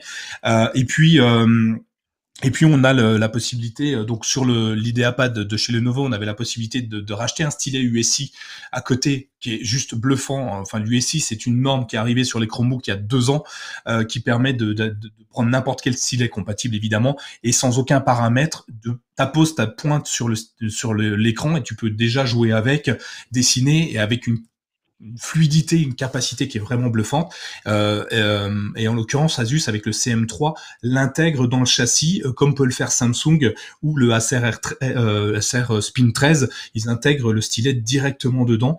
Euh, encore une évolution. Alors oui, il va être un peu plus cher, mais vu qu'il y a plus de choses intégrées dedans, ça peut être très sympa. Donc je pense que c'est une norme qui va arriver et sur le marché du pro et sur le marché du particulier, euh, c'est des produits qui peuvent être intéressants. Je vois bien un commercial.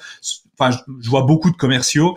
Euh, je pense dans la grande distrib par exemple, qui arrivent avec leur tablette aujourd'hui, euh, qui n'ont pas de clavier, qui c'est un peu compliqué. Ils sont achetés un clavier Bluetooth pour pouvoir taper dessus. Ce produit-là, il est juste bluffant. Tu, tu, le, clavier est également le, la pochette de protection.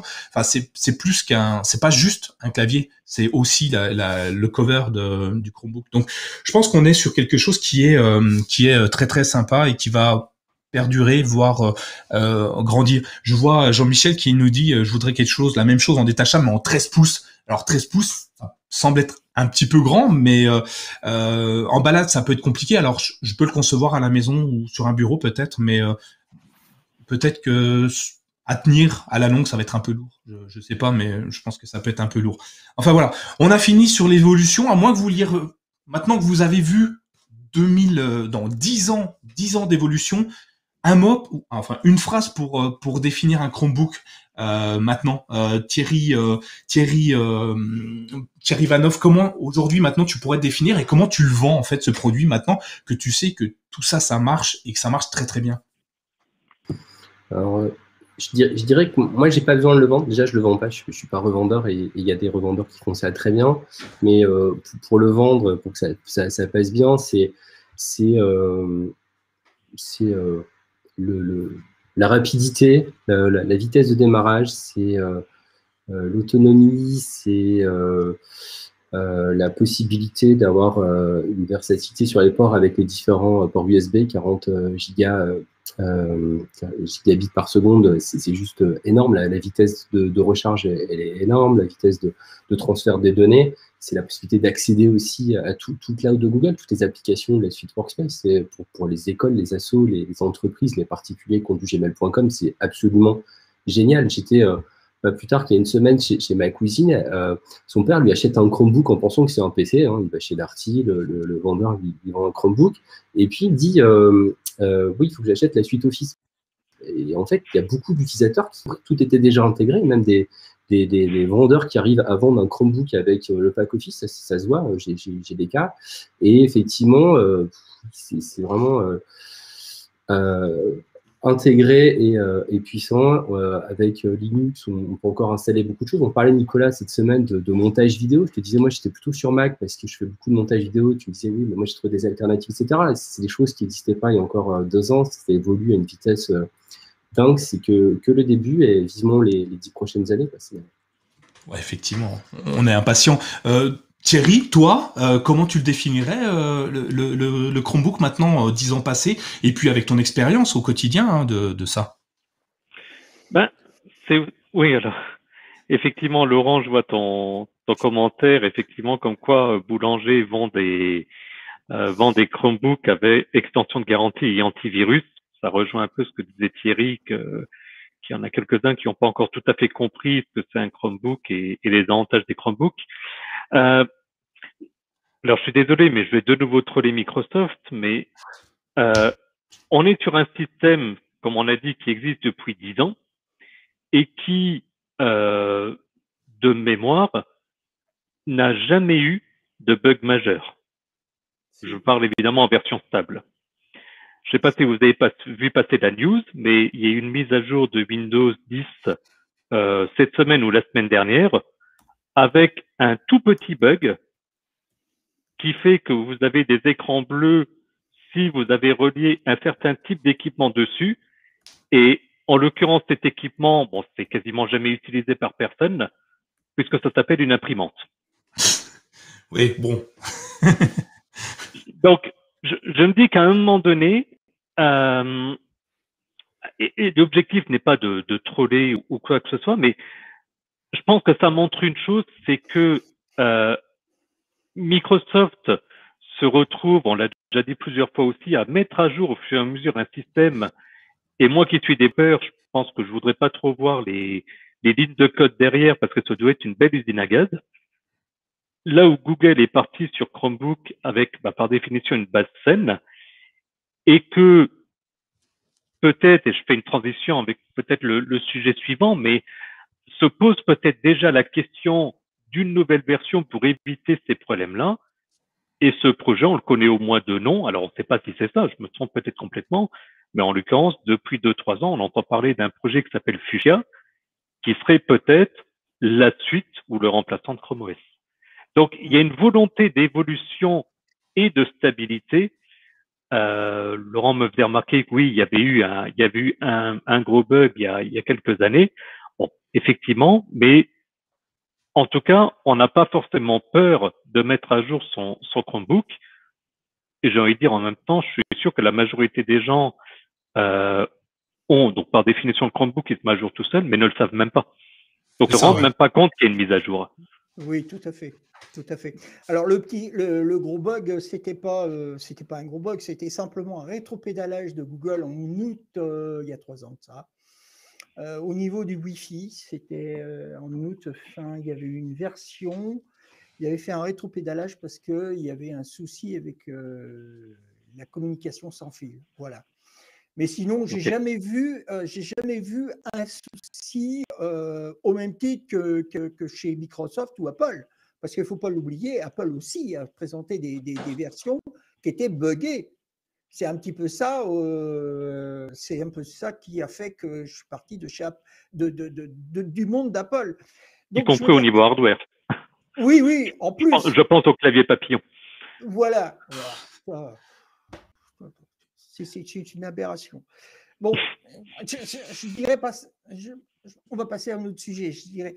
Alors, moi, ce que je voudrais, et ça, euh, Nicolas, je vais faire la transition, euh, qu'est-ce que je pourrais euh, rêver comme, comme euh, fonction de Chrome OS demain dans le futur? Alors avant, avant, avant de parler de ce que tu vas rêver, regardons ce qui est arrivé parce que pour l'anniversaire de ah des 10 ans de Chrome OS, il est arrivé une chose assez assez intéressante. Ils ont lancé Chrome OS 89. Vous vous rendez compte que c'est la 89e version de Chrome OS depuis que ça existe. Windows 10. Euh, vous voyez le, le ratio. Euh, et les mises à jour sur Chrome OS, c'est toutes les six semaines. Alors vous allez me dire, bah non, c'est fini, c'est toutes les quatre semaines maintenant. Et oui, les mises à jour, c'est toutes les quatre semaines maintenant. Euh, vous avez une mise à jour majeure toutes les quatre semaines, une mise à jour majeure sur un parc informatique Windows ou, Apple, je pense que les DSI s'arrachent les cheveux euh, quand ils voient arriver ça. Ils se disent waouh. Alors que sur Chrome OS, bah rien, pas, pas de problématique. Donc Aujourd'hui, on est passé donc depuis euh, quelques temps, quelques jours, hein, euh, sur Chrome OS 89. Je pense que tout le monde l'a reçu euh, avec euh, plus ou moins de succès parce que les, les, les intégrations comme les applications qu'on va voir arriver sont pas toutes arrivées sur tous les produits en même temps, mais il y en a déjà pas mal. Donc la première chose qui que, que moi j'ai relevé et que, que j'apprécie particulièrement, c'est Phone Hub. Phone Hub, c'est la l'intégration, la, fusion, l'union, l'union, euh, la réunion d'Android et de Chrome OS. Euh, grâce à ça, en fait, je ne touche plus mon téléphone euh, quand je suis au bureau. C'est-à-dire qu'il est dans mon sac, dans mon manteau, je ne sais où. Et euh, à partir du moment où ils sont, euh, ils sont là, en fait, ils vont discuter ensemble et, je vais avoir un panneau de contrôle. Euh, ben, pour ceux qui sont sur la vidéo, voient le panneau de contrôle sur l'écran, mais on va avoir un panneau de contrôle qui me permet d'avoir accès à des fonctionnalités. Donc déjà, je vais voir l'autonomie de batterie de mon téléphone sur mon Chromebook. Je vais voir la réception réseau sur mon Chromebook. Je vais voir le nom de mon Chromebook sur le nom de mon smartphone sur mon Chromebook. Et je vais avoir la possibilité d'activer le partage de connexion, le mettre en silence ou activer le mode, le mode le mode comment s'appelle le mode sonnerie. Et puis je vais même pouvoir géolocaliser non localiser mon téléphone en le faisant sonner même si celui-ci est en mode silencieux. Bref on est déjà arrivé sur quelque chose de sympa. Alors vous allez me dire ouais Windows ils l'ont avec euh, euh, mon, téléphone je crois que ça s'appelle en français. Euh, et, et derrière Apple doit l'avoir également. Et puis on a la possibilité aussi d'avoir accès aux deux derniers onglets ouverts sur Chrome donc son navigateur Chrome depuis son téléphone. Moi je trouve ça génial. On le trouve cette fonctionnalité en bas à droite de l'écran. Je l'utilise, euh, je l'utilise parce qu'en plus ça me donne accès aux notifications de mon smartphone. C'est un peu un peu embêtant des fois parce que j'en reçois beaucoup euh, et comme une notification qui arriverait sur mon Chromebook euh, classique, un Gmail ou euh, je sais pas moi, une notification qui vient d'une application que je suis en train d'utiliser sur Chrome, et eh ben je vais avoir mes notifications, mes SMS euh, directement dans les notifications de, de, Chrome OS, ce qui me permet d'avoir vraiment l'interaction et je peux même y répondre. Donc si je reçois un, SMS, un mail euh, sur mon téléphone que je n'aurais pas planifié sur paramétré sur mon Chromebook, je vais pouvoir discuter directement dessus à échanger, à échanger avec la personne avec qui euh, je discute. Donc cette solution était réservée au Pixel il y a encore quelques jours et aujourd'hui s'ouvre de plus en plus. J'ai, euh, nous avons des lecteurs qui, qui, nous disent que sur leur OnePlus ça fonctionne, certains sur leur Oppo ça fonctionne. Euh, Samsung, j'en ai un cas qui m'a dit que ça fonctionnait déjà parfaitement. Donc a priori il y a quelques petites difficultés par-ci par-là, les onglets n'apparaissent pas encore partout, des choses comme ça, mais c'est en phase de, déploiement et euh, ça va arriver. Euh, Thierry Vanoff, est-ce que euh, le fait de, recevoir à titre professionnel toutes les informations de son smartphone sans avoir son smartphone sous le coude directement sur l'écran de son ordinateur, est-ce que ça peut apporter un confort d'utilisation ou ça va être plutôt au contraire ça va te ça va te perturber et t'empêcher de, de, de te concentrer sur ton travail? Ouais, il y a plusieurs euh, réponses possibles selon euh, l'usage pro personnel. Il y a beaucoup d'entreprises qui pratiquent le Bring Your Own Device. Donc, du coup, le même appareil peut servir à la fois pour le, pro, le perso. Et effectivement, sur, Apple, ça s'appelle AirPlay, ce système-là. Et c'est vraiment un truc qui manquait sur le, Chromebook et, Android. Et, je trouve ça très bien. Je, trouve que le, Chromebook se rapproche de plus en plus de, des fonctionnalités de, MacBook et c'est tant mieux. En tout cas, en entreprise, oui, ça a du sens. Par contre, euh, avoir toutes les notifications toute la journée en bas à droite qui s'activent pour, euh, euh, pour, tout et rien, effectivement, ça déconcentre l'utilisateur. Et, moi, je conseille vraiment de les désactiver pour rester focus sur, sur ces tâches, mais c'est un autre sujet. Effectivement. moi, je les ai désactivés parce que des fois, j'avais la bulle, il y avait même plus le nombre dans la bulle de, de, de notifications, il me disait plus plus. Donc euh, plus plus ça craint déjà, hein, c'est que tu en as déjà beaucoup. Hein. Euh, Laurent, toi tu l'as vu arriver également, euh, tu as des pixels, donc forcément ça, ça, ça vient progressivement, tu l'as peut-être déjà oui, oui, oui, oui, il y a encore quelques jours, je ne l'avais pas, mais c'est arrivé. Donc maintenant, il n'y a pas de souci. Sur les Chromebox, que, comme sur mon Pixel 2015, ça fonctionne, c'est très bien. Ça, ça donne vraiment une interaction et je pense que c'est le début je pense que c'est le début parce qu'on sent que quelque part, euh, Google veut offrir vraiment euh, un pont. On avait, euh, on a déjà le, pont avec T Answering, c'est-à-dire ouais. ouais, l'instant où on a une interconnexion qui est possible entre le, téléphone et le Chromebook pour le partage de connexion.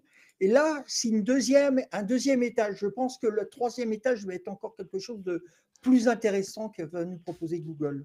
Bah, ça, vient compléter euh, des choses qui existaient déjà. Donc en Phonum, euh, j'ai euh, José qui nous dit sur Windows ça existait en mieux. alors oui, oui et non, ça existe effectivement sur Windows, ce que je disais au début la seule chose que Windows a en plus pour l'instant, c'est vraiment l'intégration du mode téléphone euh, sur euh, sur euh, sur Chrome OS, sachant que Google vise à, l'intégrer également. On peut, on a l'application SMS, message, on a vraiment la récupération de ces photos, de ces vidéos. En fait, Google l'a pas réuni en un seul outil au départ peut y accéder déjà différemment sur plein plein de choses. Euh, mais ça vient petit à petit. Je sais pas Thierry, toi, euh, puisque tu es le dernier à pas avoir parlé sur sur Phone Hub, est-ce que c'est quelque chose que tu avais envie ou euh, au contraire ça t'est complètement égal parce que tu ne l'utilises pas de cette façon? Non, ça, ça m'intéresse beaucoup parce qu'effectivement, quand j'ai une notification, ça m'évite d'aller sauter sur mon téléphone pour pour la consulter. j'ai juste une question à Laurent. Laurent, je me trompe ou dans le dernier podcast, quand on avait parlé justement de Phone Hub, c'était plutôt à dire que ça n'avait pas d'utilité.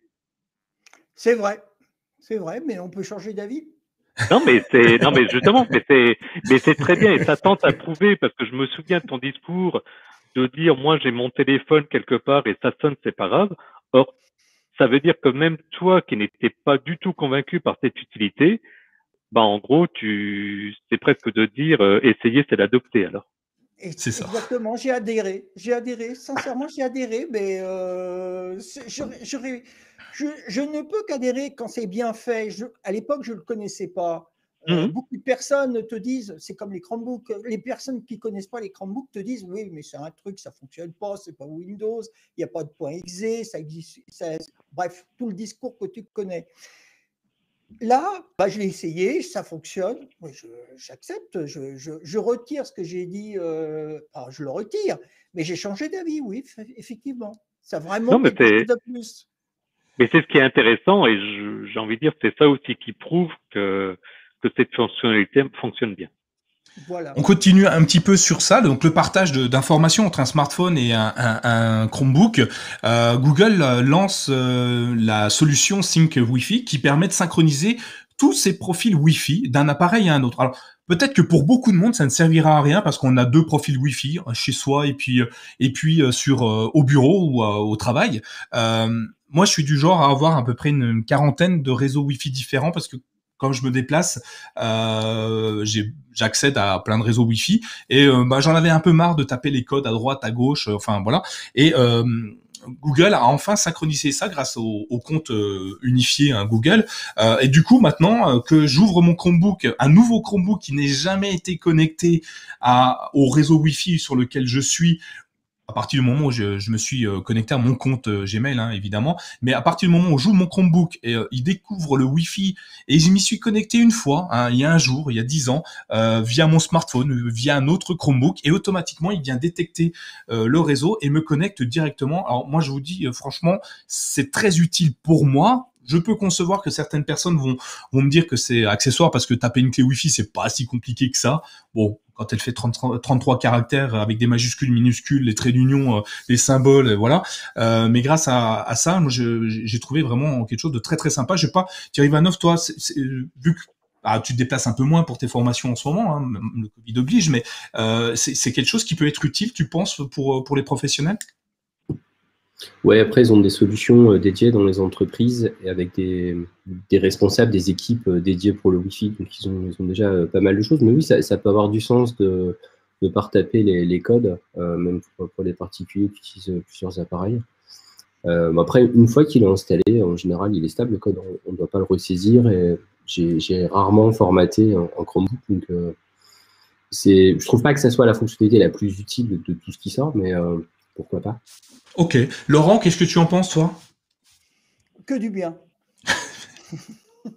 c'est bien. pas parce que c'est Google, mais euh, oui, je l'ai testé, ça fonctionne, c'est très bien. Il euh, n'y a, rien à dire. Euh, je dirais même qu'à la limite, pourquoi ça n'a pas été fait plus tôt? Il y a beaucoup de questions comme ça sur Chrome OS. Pourquoi les imprimantes n'étaient pas fonctionnelles plus tôt? Pourquoi les scanners marchaient pas plus tôt? Effectivement, je suis d'accord avec toi. On, enfonce, on enfonce des, portes ouvertes, mais, ça avance. Ça avance, mais je trouve que c'est très bien de prendre son temps. Parce qu'à la place de nous proposer un produit qui est buggé, hein, un système qui est buggé, Google, je reviens là-dessus, nous propose quand même, à deux, sauf le cas où c'était le Wi-Fi, euh, comme on a dit il y a quelques années, jamais il y a eu un rétropédalage au niveau des versions. Jamais Google n'a proposé des versions, dans les versions stables, des produits, euh, des, un système qui, avait, qui présentait des soucis. Il faut bien comprendre ça, à l'inverse des, autres produits, des autres systèmes qui existent. Donc, moi, ils ont pris leur temps, bah, c'est très bien, mais au moins, ils nous présentent un produit fini, carré, qui fonctionne. Voilà. C'est parfait. On continue, on avance. Je donne pas la parole à tout le monde tout le temps parce que sinon on va rester là quelques jours. Euh, il y en a qui vont travailler demain, donc euh, du coup on va avancer un petit peu. Une fonctionnalité que j'adore, sincèrement, je crois que pour moi c'est l'une des meilleures fonctionnalités sur Chromebook. C'est dès le départ sur un Chromebook, tu pouvais faire une capture d'écran. Euh, très simplement, sans installer un logiciel supplémentaire. Euh, c'était natif, un raccourci clavier et euh, tu fais ta capture d'écran. Alors soit une capture d'écran globale, soit une capture d'écran euh, comment dire sélective. Et puis bah, Google avait pas changé ça depuis très très longtemps. Et sur la version 89, ils ont lancé un nouveau format de capture d'écran où tu vas pouvoir voir cette fois une boîte de dialogue où tu vas définir si tu veux faire une capture d'écran classique, type photo, ou une capture d'écran type vidéo. Donc en fait, tu peux prendre en vidéo maintenant tout ce qui se passe sur ton écran. Hyper pratique pour faire un, une formation, peut-être Thierry, tu me diras, euh, sur des outils euh, directement, puisque tu as plus besoin de logiciel, euh, ça te fait un, un fichier MP4, ça enregistre le son ou pas en fonction de ce que toi tu as défini, puisqu'il y a des réglages possibles. Ça permet de faire des captures d'écran donc euh, ciblé soit d'une fenêtre, soit d'une partie d'un écran, de l'écran, soit de la totalité de ton écran. Et mais la même chose pour la vidéo. Tu peux sélectionner ce que tu as envie de prendre en capture d'écran sans te prendre la tête. Et euh, cette fonctionnalité est arrivée en 89. Alors moi, je l'ai depuis un petit moment, et je peux te dire, je peux vous dire aujourd'hui que c'est sûrement la fonctionnalité que j'utilise le plus au quotidien pour faire les, les, les, articles, évidemment, sur my Chromebook quand je fais capture d'écran. C'est celle-ci que j'ai. Mais on va même plus loin. Une fois que la capture d'écran est faite, enfin, elle est encadrée, tu vas pouvoir redimensionner avant de faire ta capture d'écran définitive. Genre, il y a deux trois pixels qui traînent en haut à gauche, hop, tu déplaces le bord en haut à gauche euh, ou en bas à droite. Enfin, ce que tu fais, tu peux redimensionner avant de valider la capture d'écran. Alors certains vont me dire, oui, sur Windows ça existe, ça y est, oui, mais Chrome OS ça existe depuis 2011. Euh, Donc du coup, ils viennent juste d'améliorer ça et ils l'ont amélioré de façon euh, exceptionnelle. J'adore ceci. Thierry Vanov, toi tu est-ce que tu serais adepte de ce système-là, prendre des vidéos? Enfin, j'imagine que tu en fais plein déjà. Ouais, en, tant que blogueur, tous les deux, on est euh, super euh, adepte de ces outils-là. Et souvent, on dit qu'une image vaut mille mots, mais c'est vrai qu'un petit GIF animé ou une, captation vidéo, alors on, pouvait utiliser avant Screencastify ou Loom pour faire le job, mais c'est absolument génial pour, euh, pour montrer un cas d'usage, pour former une équipe. En entreprise ou dans l'éducation, il y a énormément de, possibilités, de cas. Et oui, j'invite vraiment euh, les utilisateurs à utiliser ça et à stocker tout ça dans, des drives partagés et, faire des, bibliothèques de ressources, de connaissances pour, euh, pour euh, ces, besoins. Franchement, c'est top. tu as raison, c'est l'une des meilleures fonctionnalités de la version 89. Merci. Euh, oh bah, merci pour Chrome OS et merci de me dire que j'ai raison, c'est cool. Thierry, toi, euh, tu l'utilises un petit peu également, je crois. Euh, et ben Laurent aussi, hein, de toute façon. Mais Thierry, tu, qu'est-ce que tu, tu l'as maintenant dans la version stable? Est-ce que ça t'a changé ta vie ou finalement c'est, c'est une, amélioration? Tant mieux, elle est là, elle plaira à qui plaira, mais c'est tout. Alors je pense que euh, je, ne l'ai pas encore utilisé, mais je, je prévois de faire l'article de mardi demain donc c'est réellement à ce moment-là que je vais que je vais l'utiliser. Euh, mais typiquement pour les pour prendre un exemple très concret, les articles de domotique, euh, comme disait Thierry, une image vaut mille mots. Euh, je pense que très rapidement, je vais mettre à disposition des vidéos de ce que je décris. Ah. Donc là où aujourd'hui je dis vous cliquez là, vous cliquez là, vous cliquez là, euh, je pense qu'assez rapidement je vais faire le descriptif et rajouter une vidéo pour que les gens aient le choix entre suivre euh, le, le, déroulé en, en, direct ou bah, lire simplement le, descriptif. Donc je, je pense que je vais vraiment apprécier cette approche. C'est parfait. Laurent, du coup, toi, tu, tu, tu, tu, dis que tu avais pensé également à faire la même chose que, que Thierry, euh, des, euh, des articles euh, plus visuels, didacticiels que, que oui, ça? Oui, c'est beaucoup plus. Puis alors, répétez toujours pour, pour effectuer les opérations suivantes. Cliquez ici, cliquez là, cliquez ici, cliquez là. Euh, je me suis créé ma petite bibliothèque euh, sur, euh, sur une appli où je recopie, où je, je, pioche dedans des formules toutes prêtes. Mais c'est vrai que c'est plus attrayant ce type de, comment dire, de, présentation. Alors, c'est vrai que les fichiers sont un peu gros, il va falloir réfléchir à la manière de les présenter, c'est-à-dire euh, pour la petite histoire, juste avant l'émission, entre euh, Nicolas et moi, je lui expliquais que sur une des, des séries de, que présente euh, Apple, on peut retrouver un économiseur d'écran quand vous attendez le prochain épisode. Je l'ai enregistré, et justement par ce système-là. 4 minutes, ça me fait 40, 50 mégas. Alors, donc, c'est pas possible de le présenter si vous, voulez euh, comment dire, directement en ligne. Il y a un travail à faire pour l'alléger à son niveau poids. Mais c'est vrai que c'est vraiment un produit qui est très très bien. Et en plus, qui, qui va s'améliorer, j'en suis sûr, comme tous les autres produits Google. Déjà, il est déjà, enfin pour moi c'est déjà une belle évolution par rapport à ce qui existait avant. Hein. donc euh, je suis déjà très content et j'ai pas connaissance sur Windows. Je sais qu'il y a euh, Windows S qui permet de faire des, captures d'écran simples, mais j'ai pas connaissance euh, sous Windows ou sous Mac d'un outil aussi simple et, et, et, inclus dans l'appareil, enfin dans l'OS directement. Voyons après ce qui va se passer. On continue un petit peu une autre innovation qui est assez intéressante aussi, voire très intéressante. Alors c'est peut-être pas la meilleure, mais euh, j'adore cette fonctionnalité. C'est le fourre-tout. Euh, je vais l'appeler comme ça parce que ça, je trouve ça génial. Euh, Aujourd'hui, euh, je vais le présenter. Je le, ça fait plusieurs fois que je le présente. Hein. Euh, dans le Chrome OS 89, le fourre-tout est arrivé. Donc TOT, TOT pour les intimes, c'est comment le préciser, comment l'expliquer? C'est qu'aujourd'hui sur Chromebook, vous n'avez aucune icône de présente sur votre bureau. Ça peut être compliqué pour certains parce qu'on a des fois un fichier qu'on travaille toute la journée, tout le temps, tout le temps, et aller le chercher dans l'explorateur de fichiers, c'est un petit peu redondant, un petit peu long. Euh, des fois, il se cache. Petite histoire, appuyez simplement sur la touche tout, la touche recherche, tapez le nom de votre fichier, vous allez le trouver direct. Hein. Euh, mais euh, Google est allé un petit peu plus loin et, et, a rajouté cette fonctionnalité que vous retrouvez dans l'étagère en bas, près du réseau Wi-Fi avec l'heure. ça va regrouper les, les captures d'écran. Par exemple, les quelques dernières captures d'écran que vous avez faites, elles vont apparaître tout en bas et vous, vous aurez juste à cliquer dessus pour l'avoir, pour l'ouvrir, grâce à donc au fourre-tout. Euh, mieux que ça, la capture d'écran que vous avez faite, photo ou vidéo, hein, vous la prenez, vous la glissez à l'endroit où vous, vous, la voulez, un document doc, Excel ou je sais pas quoi, ce que vous voulez, elle va être automatiquement copiée-collée pour que vous puissiez la déplacer où vous avez envie de la déplacer. C'est juste bluffant. Euh, vous allez avoir aussi vos téléchargements.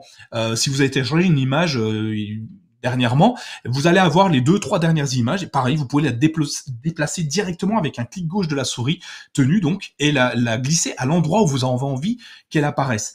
Mieux encore, vous pouvez épingler euh, un dossier, un fichier que vous avez envie de travailler en permanence sans aller sur l'explorateur de fichiers, chercher où il est. Si vous êtes un petit peu, euh, un petit peu brouillon, vous mettez tout en vrac, ça peut être compliqué. Ben là, vous épinglez uniquement le dossier ou le fichier que vous avez envie de travailler en permanence.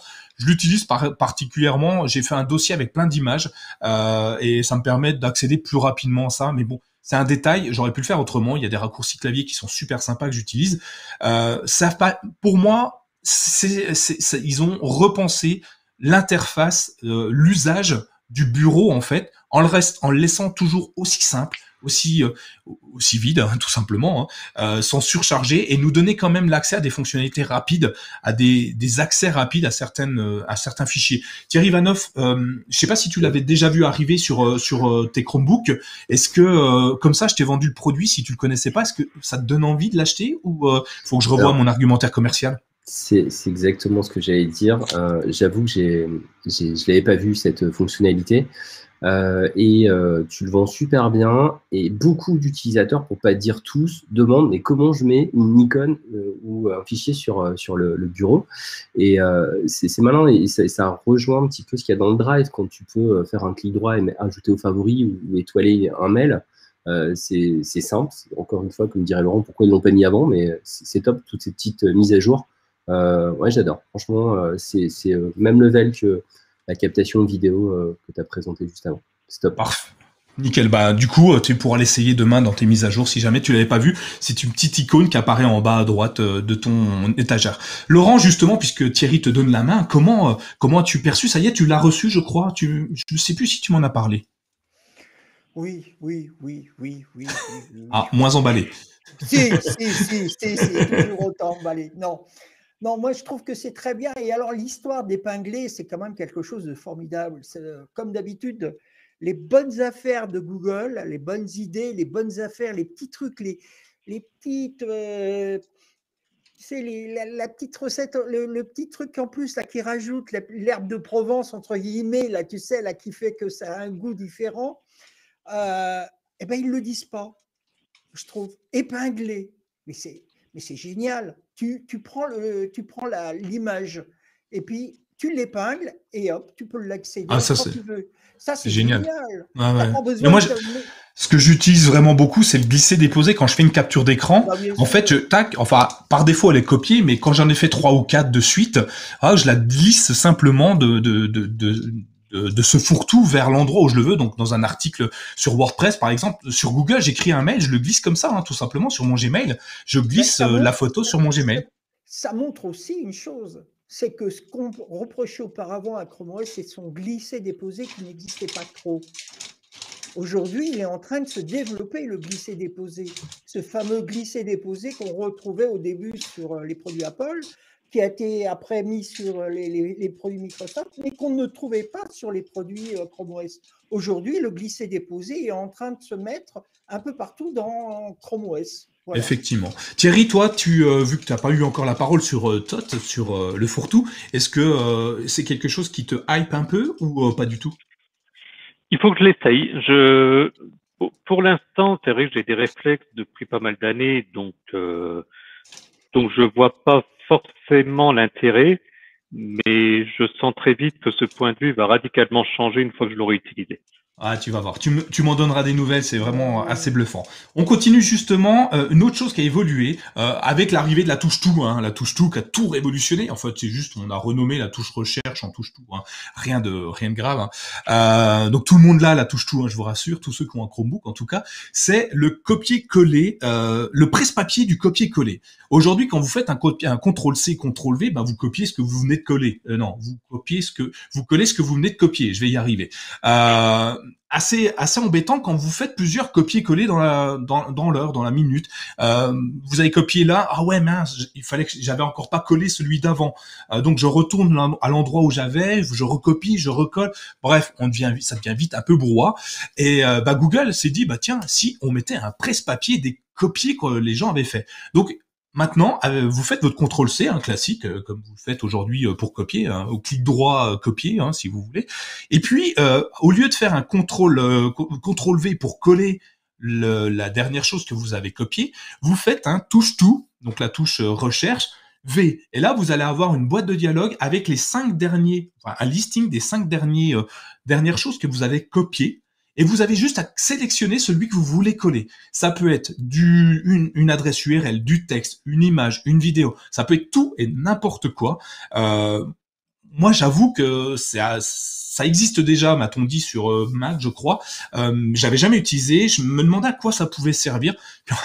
Depuis que je l'utilise, j'arrête plus d'utiliser que ça. Alors j'ai du mal parce que j'ai j'utilise de temps en temps encore des ordinateurs sur Windows qui n'ont pas cette fonction-là ou je l'ai pas trouvé. Du coup, bah, je me retrouve à chercher euh, où j'ai mis mes copier-coller euh, et c'est assez bluffant. Euh, Thierry Vanoff, toi, tu, tu, est-ce que ça te plaît d'avoir un presse-papier organisé pour aller piocher les choses que tu as copiées en amont ou c'est encore une fois quelque chose d'accessoire qui va être apprécié, être apprécié par une petite quantité de personnes? Ça reste un raccourci clavier. Hein. Il n'y a pas majorité de personnes qui l'utilisent. Moi, je pense que bien combiné avec des contrôles K pour insérer les liens plutôt que d'aller dans le menu insérer le lien, etc. Ça, c'est, royal. Moi, je l'utilise beaucoup euh, sur Mac. Euh, effectivement, quand on fait du blogging, il y a toujours plein de liens à copier. Quand on fait du, webmastering sur, sur nos sites WordPress aussi, il y a toujours plein de, choses ou, simplement de la bureautique. Et euh, effectivement, ça, ça mérite d'être démocratisé. Et euh, on va écrire des articles hein, tous les deux sur, euh, sur ces sujets-là parce que les raccourcis clavier, c'est euh, vraiment génial quand, quand, on a adopté ça. Bah, pour la petite histoire, j'ai créé il y a maintenant un an un, un document qui, qui, part plutôt bien, qui, euh, je, je, crois que tu, tu l'avais pris Thierry, euh, qui, qui, résume tous les raccourcis clavier les plus importants parce que tous les mettre c'est impossible sur une image où j'ai reproduit le clavier et sur chaque touche j'ai expliqué euh, ce que ce raccourci pouvait faire. Parce qu'il y en a tellement, euh, et des bons. Enfin, moi, j'ai essayé de mettre que ceux que j'appréciais. Il y en a tellement que c'était compliqué d'expliquer tout le temps à tout le monde le raccourci clavier. Donc là, j'ai fait un petit document, tu plies en trois, tu le mets sous ton clavier, et quand on a besoin, tu le sors, et tu as tous les raccourcis clavier. Donc évidemment, je vais faire une mise à jour pour rajouter celui-ci, mais tu as tous tes petits raccourcis clavier qui sont utiles. Donc comme tu disais, le contrôle K pour pour insérer un lien sur Google euh, Google Doc, ou je trouve ça génial, enfin ou sur WordPress ou n'importe quoi. Euh, mais il y en a tellement, euh, il y en a tellement qui sont intéressants que j'ai tous réunis. Donc si ça vous intéresse, allez voir sur le site, dans la dans la boutique en ligne, il y a le guide des raccourcis clavier qui est vraiment sympa. J'adore ça. Euh, c'est mon dada les raccourcis clavier. Ceux qui me connaissent savent que euh, j'oublie très facilement la souris face au raccourci, enfin par rapport au raccourci clavier. Laurent, toi tu l'as utilisé, je crois que tu l'utilisais le le, le presse-papier euh, global des copiers. Il me semble que tu m'en avais parlé. Oui, bah il n'y a rien à dire. Hein. on va, on va redire la même chose. C'est bien, c'est bien, c'est bien. aurait pu être là plus tôt, mais bon, ils ont préféré proposer, comme je le disais tout à l'heure, un produit qui soit abouti. C'est très bien. Voilà. Rien d'autre à dire. Thierry, pour toi, tu penses que tu vas t'en servir? J'imagine que tu n'as dû pas faire la mise à jour Chrome OS 89 pour pas avoir euh, les deux autres avant ou tu t'en es pas intéressé du tout? Le copier-coller multiple, c'est quelque chose qui me paraît très intéressant parce que j'ai souvent besoin de copier deux, trois, par exemple, dans, dans le cadre de mon travail, deux, trois morceaux de code euh, pour les placer et du coup bah, ça, ça fait gagner un gain de temps. Et je pense qu'effectivement en cumulant euh, cette fonctionnalité et la fonctionnalité qu'on a parlé juste avant euh, il faut peut-être un petit temps d'adaptation mais ensuite il devrait y avoir un, un gain d'efficacité assez énorme ouais surtout pour du code hein. j'ai eu plusieurs développeurs qui m'en ont parlé qui trouvaient ça génial hein. Euh, on continue. Une autre chose qui est arrivée, alors qui ne fonctionne pas en France, donc ne vous énervez pas tout de suite. Vous ne l'avez pas, c'est normal, à moins que votre Chromebook soit euh, en anglais. Euh, c'est les réponses rapides. Vous surlignez un texte dans un n'importe où sur sur votre ordinateur, sur sur sur Chrome, sur n'importe où, et par défaut, ben vous avez une réponse rapide. Alors ça peut Google qui va dire ben voilà à quoi il va donner une définition du mot. Ça apporte pas énormément de choses, je pense. Euh, enfin, c'est mon point de vue. Par contre, c'est quand même sympa. T'as un doute, ça t'évite d'aller taper qui n'a pas tapé un mot dans juste le moteur de recherche pour avoir la définition quoi. Euh, bah là t'as plus besoin d'aller taper ce mot. Tu sélectionnes et par défaut il va te demander, euh, il va te donner le avec le clic droit, il va te donner le comment s'appelle la définition du mot. Alors aujourd'hui on ne l'a pas en français, ça va venir bientôt. Euh, un, un, avis euh, là-dessus Thierry Thierry Vanoff? Ouais, je pense que ça ressemble à Google Traduction, l'extension qui permettait de traduire instantanément du, du, texte sélectionné. Et c'est pas impossible qu'il y ait une extension qui fasse le job euh, en français. Je ne l'ai pas utilisé, mais euh, ouais, ça peut avoir du sens pour avoir des définitions, pour avoir l'orthographe exacte. Euh, euh, tout à l'heure, j'étais en train de faire des, des, questions pour une certification. Il fallait que je vérifie l'orthographe. Bon, à chaque fois, il faut taper dans Google à côté. C'est vrai que l'avoir comme ça sous la main, ça peut être super pratique. Ouais, ouais c'est Thierry, euh, bah, deuxième Thierry, du coup, euh, toi, tu, euh, qu'est-ce que tu penses de ça? Est-ce que ça, ça, peut être utile? Alors moi, je le vois bien pour les étudiants, hein, par exemple. Je sais pas, un étudiant qui, qui, qui lit un document euh, un peu scolaire, un peu complexe, des termes qu'il apprend justement, qui, qui découvre, ça peut être quelque chose de, de, plus simple. Oui, je pense que ça peut être intéressant. Tu disais le, voilà, un étudiant par exemple. Bah, je pense que taper par exemple le nom d'une personne, le surligner et puis avoir par exemple un une espèce de petite fenêtre avec, je sais pas moi, sa date de naissance, sa date de décès, euh, son lieu de naissance, etc., où on pourrait récupérer les infos directement pour les copier-coller. Je, pense que c'est un début de fonctionnalité où il va y avoir pas mal de d'intégration avec Google Assistant, avec l'intelligence artificielle, etc. Euh, Aujourd'hui, on voit pas forcément le l'intérêt, mais je pense que dans les semaines, mois à venir, on risque d'arriver à une fonctionnalité dont on pourra plus se passer. Ouais, euh, Laurent, tu, en deux mots, tu peux me, non, ça t'intéresse pas plus que ça pour l'instant? C'est la même chose que Thierry. Que les eh ben, écoute, eh ben, on, on, passe donc à la prochaine, euh, à la prochaine innovation, c'est les bureaux virtuels. Alors, vous l'utilisez peut-être ou pas. Euh, certains ont des difficultés de, de visualiser dans leur esprit les différents bureaux qu'ils ont pu euh, créer. Donc les bureaux virtuels, c'est simplement comme si tu avais plein d'écrans euh, sur ton ordinateur de brancher et tu passes d'un écran à un autre avec des thématiques différentes. moi, je vais vous expliquer un petit peu comment je le travaille. Hein. Quand j'écris un article, euh, j'ai un, bureau virtuel que j'ai appelé simplement article. Hein, je me suis pas pris la tête. Et dedans, j'ai toutes les informations qui dépendent de cet, article-là.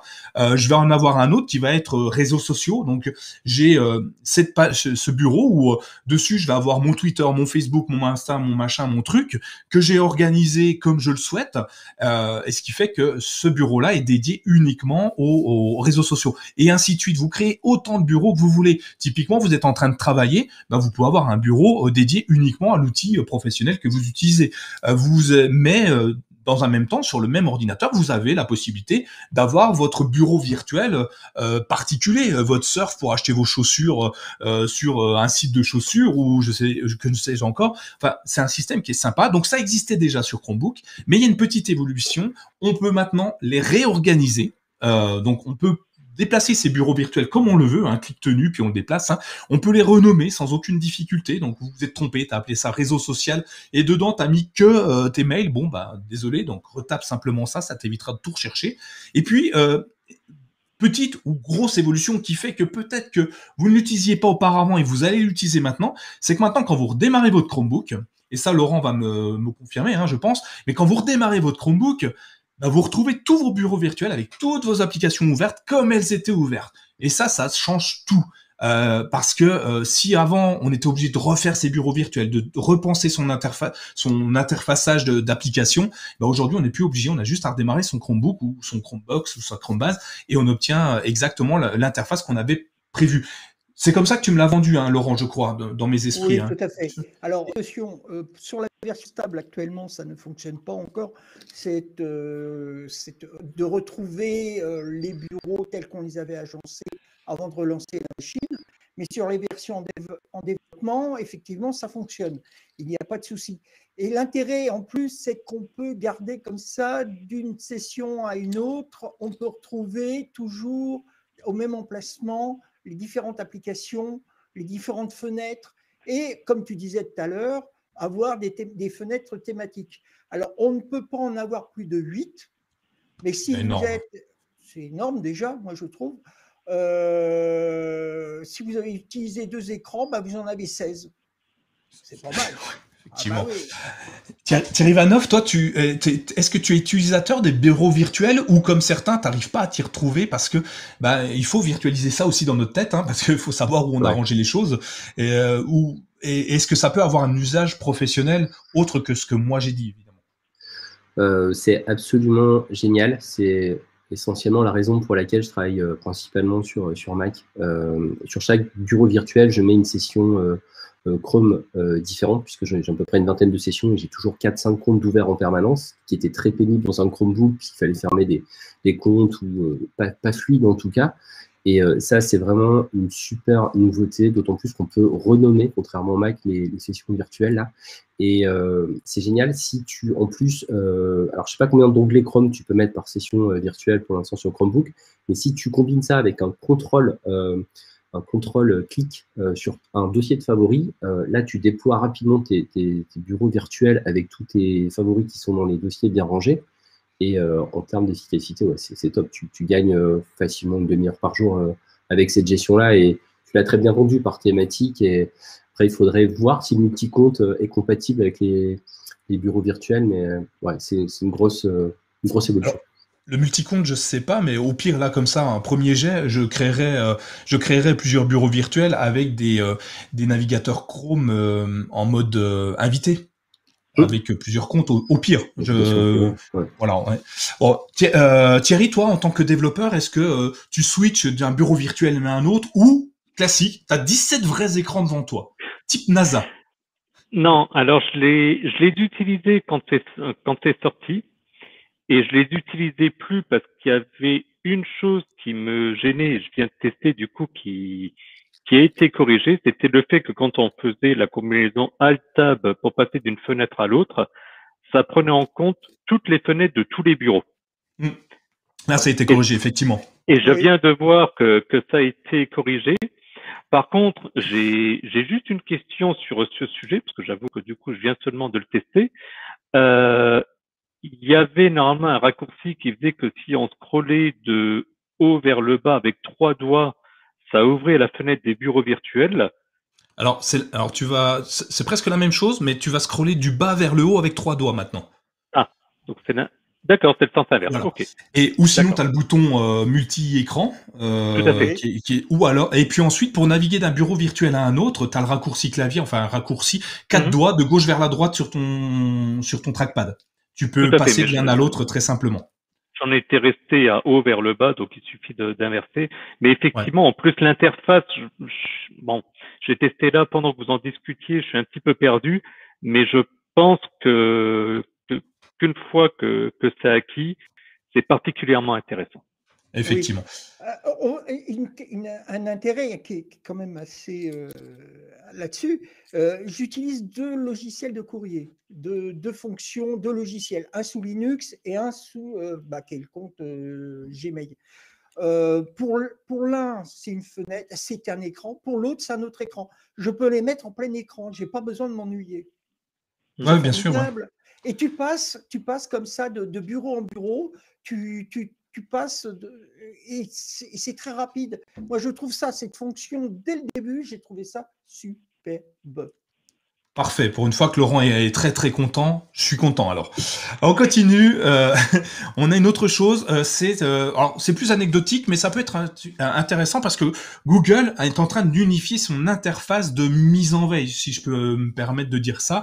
C'est l'écran de verrouillage des Chromebooks qui se met à ressembler très très fortement à l'écran qu'on peut retrouver sur les les comment on appelle Nest Hub? Non, Thierry, tu tu, tu... oui les Nest Hub. Oui, NetHub. Tout ce qui est écran connecté. Voilà. En particulier des Nest Hub, euh, Nest Hub Max, etc. Voilà, donc on a une interface, on va retrouver l'heure, la météo qu'on peut choisir hein, en degrés ou en Fahrenheit, on va retrouver euh, la musique, la gestion de la musique directement sur l'écran d'accueil de verrouillage, donc euh, stop, play, pause et compagnie, changement de chanson. On va retrouver bah, évidemment l'accès à son Chromebook. Bref, c'est un, écran, un économiseur un économiseur d'écran, économisateur ça n'existe pas, un économiseur d'écran euh, qu'on connaît déjà. je ne sais pas si vous voulez dire quelque chose sur cette fonctionnalité. Je pense pas que ça apporte quelque chose fondamentalement qui fait que d'un seul coup tout le monde va se jeter sur les Chromebooks, mais on a un truc un petit peu plus sympa, une interface qui euh, qui permet lorsqu'on laisse envoyer son produit d'avoir euh, quelque chose de avec un fond d'écran qu'on peut personnaliser avec ses propres photos hein, si on veut. voilà, je ça, je pense que c'est sympa, mais c'est juste une évolution. La fenêtre de saisie pour le mot de passe, si on a mis un mot de passe pour déverrouiller le Chromebook, euh, a changé. Elle était auparavant très, euh, comment ça s'appelle, euh, très austère. Maintenant, elle est arrondie avec un transparence. Et il y, a, il y, a, en plus quelque chose qui manque, mais qui est prévu, puisque dans les paramètres, on peut l'afficher, ça l'indique. Ça indique afficher les photos, l'heure, la température extérieure ou les actualités. Ah oui, les actus, Ça, ça peut être sympa. Vont arriver. Comme à une époque où il y avait, euh, bah, sur les produits Apple, il y avait des économiseurs d'écran, vous pouviez choisir un fil RSS et les informations qui étaient extraites de ce fil RSS s'affichaient sur l'économiseur d'écran en tournant doucement. Je ne sais pas si vous avez connu euh, les Thierry ou même Nicolas, mais moi j'ai connu ça, je trouvais ça formidable. Ça, c'était le truc. Euh, Qu'est-ce que, tu en penses, euh, Thierry Vanoff? Est-ce que c'est une simple évolution sympathique, mais bon, sans plus mais euh Moi, j'aime bien la fonction euh, de paramétrer des dossiers, des albums de Google Photos sur le Nest Max ou sur le Pixel 5 quand il est sur son présentoir, tu sais, en vertical. Donc, ouais, je pense que ça, a vraiment du sens. Après, c'est aussi une sécurité. S'il y a mise en veille, du coup, tu es obligé de retaper le mot de passe. Il y a beaucoup d'utilisateurs qui oublient de, voilà, cette, cet économiseur d'écran. donc ça, c'est cool pour la sécurité, c'est top pour les photos. ouais, c'est bien, c'est des petits plus et super euh, mouture, la version 89, il y a plein de, plein de choses sympas. Ah, et puis c'est pas fini, il y en a encore deux ou trois qui sont très très sympas. Thierry, toi, euh, tu, vu que tu es déjà utilisateur de, Nest Hub, euh, Max et compagnie, c'est, ça te semble logique que Google fasse la bascule sur les deux? Oui, après j'avais un petit peu essayé, ça me paraissait un peu, un peu gadget, donc bon, pourquoi pas, mais c'est pas. Enfin, pour moi, un Chromebook est un outil de productivité, donc on, on est plus pour moi dans le côté loisir que productivité. Mais pourquoi pas alors, bon, du coup, tu vas pas aimer la prochaine news, euh, la dernière peut-être. C'est le contenu multimédia qu'on peut gérer maintenant beaucoup plus facilement. Euh, une icône qui apparaît, donc c'est un centre euh, de médias, un média contrôleur qui apparaît en bas à droite, à côté de TOT, à côté de. Il y a beaucoup de choses qui apparaissent en bas à droite de notre écran maintenant. Hein. On a, on a TOT, on a le fourre-tout, on a le contrôleur multimédia, donc qui nous permet de gérer la musique qui est en cours pendant qu'on travaille. Donc ça nous évite, si on a lancé YouTube Euh, je vais parler YouTube Music, mais ça peut être Spotify, ça peut être, euh, ça peut être, je sais pas, Apple Music puisque ça fonctionne aussi. Euh, on va retrouver dans ce dans ce contrôleur de médias la musique en cours avec la jaquette, la possibilité de mettre sur pause, retour rapide, arrêt rapide.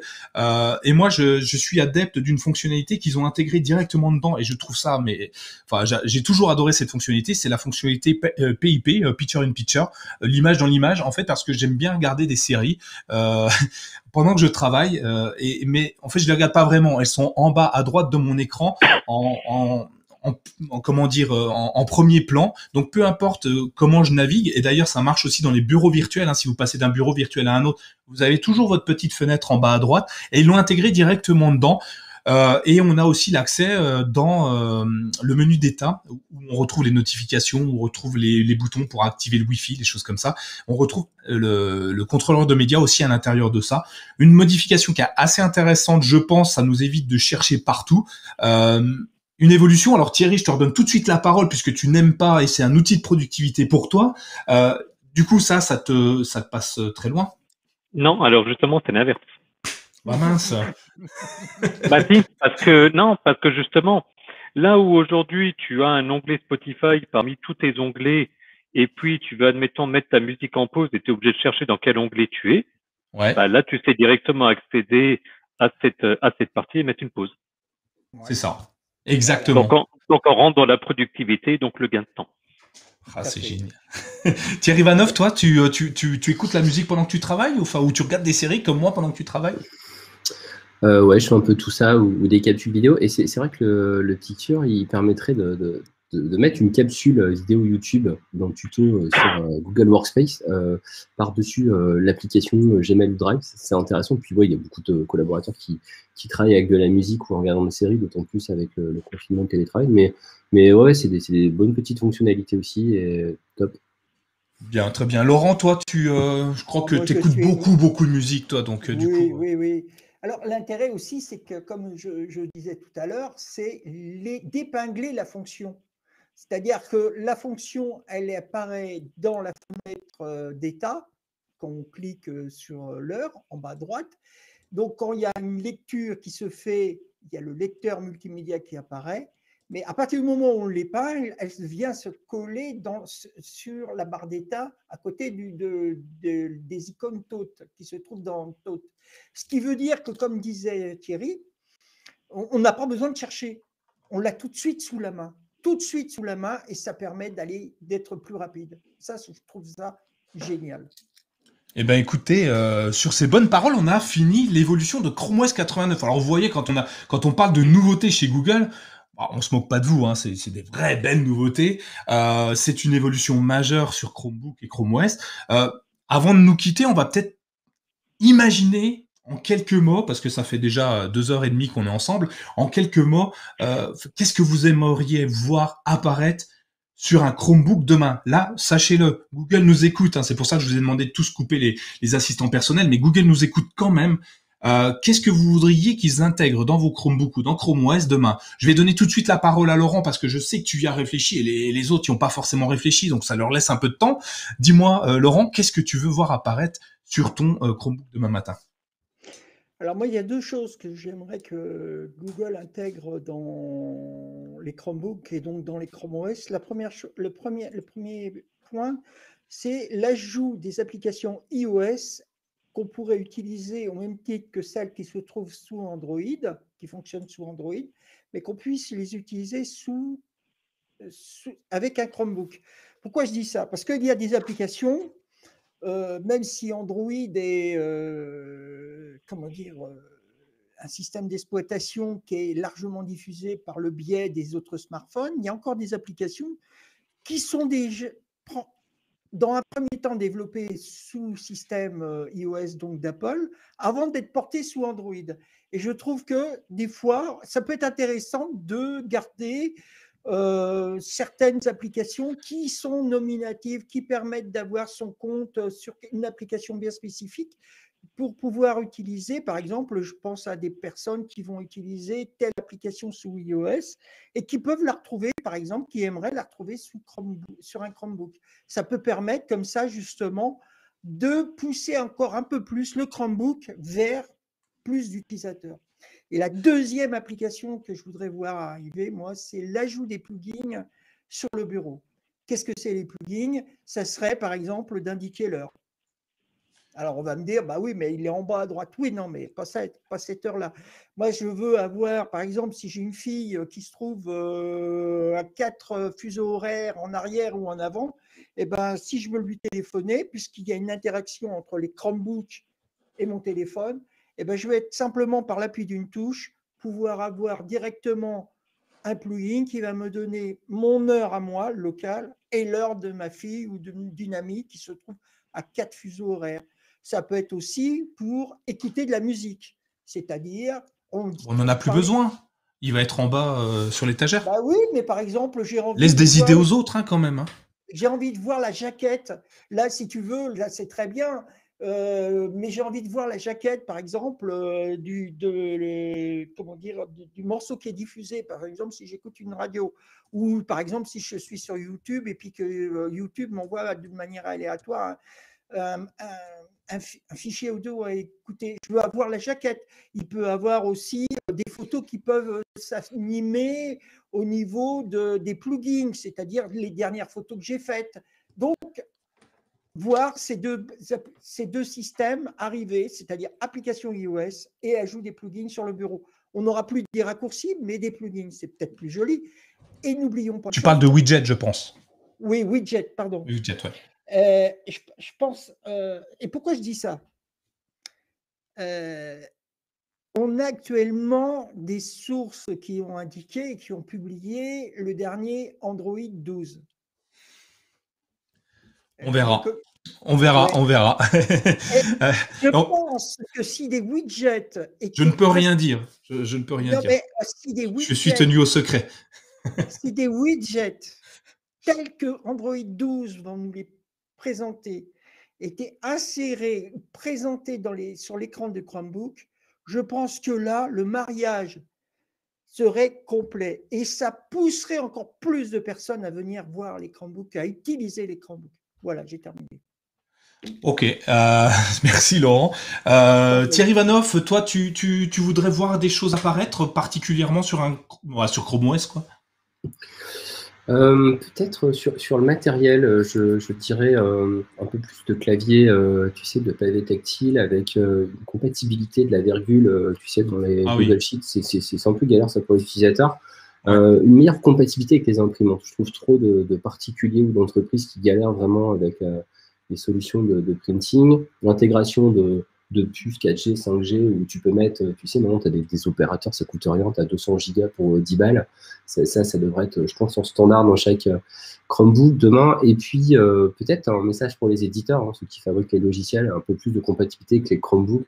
Je pense à, des, outils de PAO, de, il y, a, quand même des métiers où c'est un peu difficile, hein, tout ce qui est communication, des fois la finance, tu vois, des, ça peut être un peu compliqué des fois euh, pour certains utilisateurs, montage vidéo, si on en parlait tout à l'heure. la taille des chargeurs aussi. Je trouve que des fois, le, chargeur, il, pèse autant que le Chromebook. Ça, ça faut vraiment qu'il règle ça. Et voilà, vivement plein de versions 89 parce que là, c'est un florilège de, de nouveautés intéressants et j'ai hâte d'être à la centième. C'est top. Clairement. Euh, Thierry, à toi, euh, qu'est-ce que qu'est-ce que tu voudrais voir apparaître? Euh, Le mode sombre, on l'a vu dans Family Link, mais en général surtout, et, d'autres d'autres choses, j'imagine.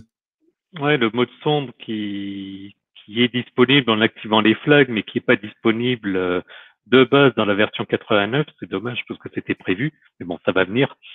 non, en plus de ce qui a été dit, je vois quand même deux choses. Alors même sur un souci de performance, mais malgré tout, et, et, je sais que c'est prévu déjà pour les entreprises, mais une intégration au moins partielle euh, des applications Windows.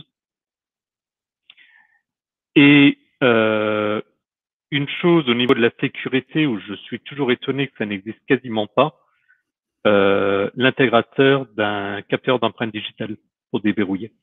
Ah, ça existe déjà. Hein. Il y a certains Chromebooks qui sont déjà équipés. Le C436 de mémoire, là. Ouais. Euh, mais il y en a extrêmement peu. Oui, il y en a peu, oui. Ouais, et je suis assez étonné parce que finalement, pour euh, pour déverrouiller, bon, il y a avec le téléphone. Moi personnellement, ça marche pas parfaitement bien. Bon, évidemment, il y a les systèmes de, de mots de passe. Euh, par caméra au niveau sécurité, je suis pas très, je suis pas très confiant. Là où ça s'est plus que généralisé sur les téléphones, je suis vraiment étonné que ça se passe pas. Au départ, quand c'est sorti, bon, fallait effectivement que ce soit, parce que c'est forcément matériel. Donc ça, je conçois bien, mais même sinon par un petit lecteur ou quelque chose, mais bon, je suis à peu près sûr qu'ils vont trouver quelque chose.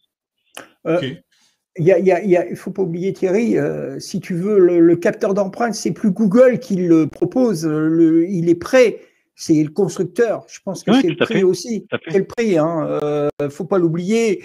Euh, le, Chrome OS est capable de, de, faire, on, en on, en avait fait un article, on, on, abandonne le Wi-Fi et on passe au Li-Fi c'est-à-dire par hmm. la transmission des, ondes lumineuses.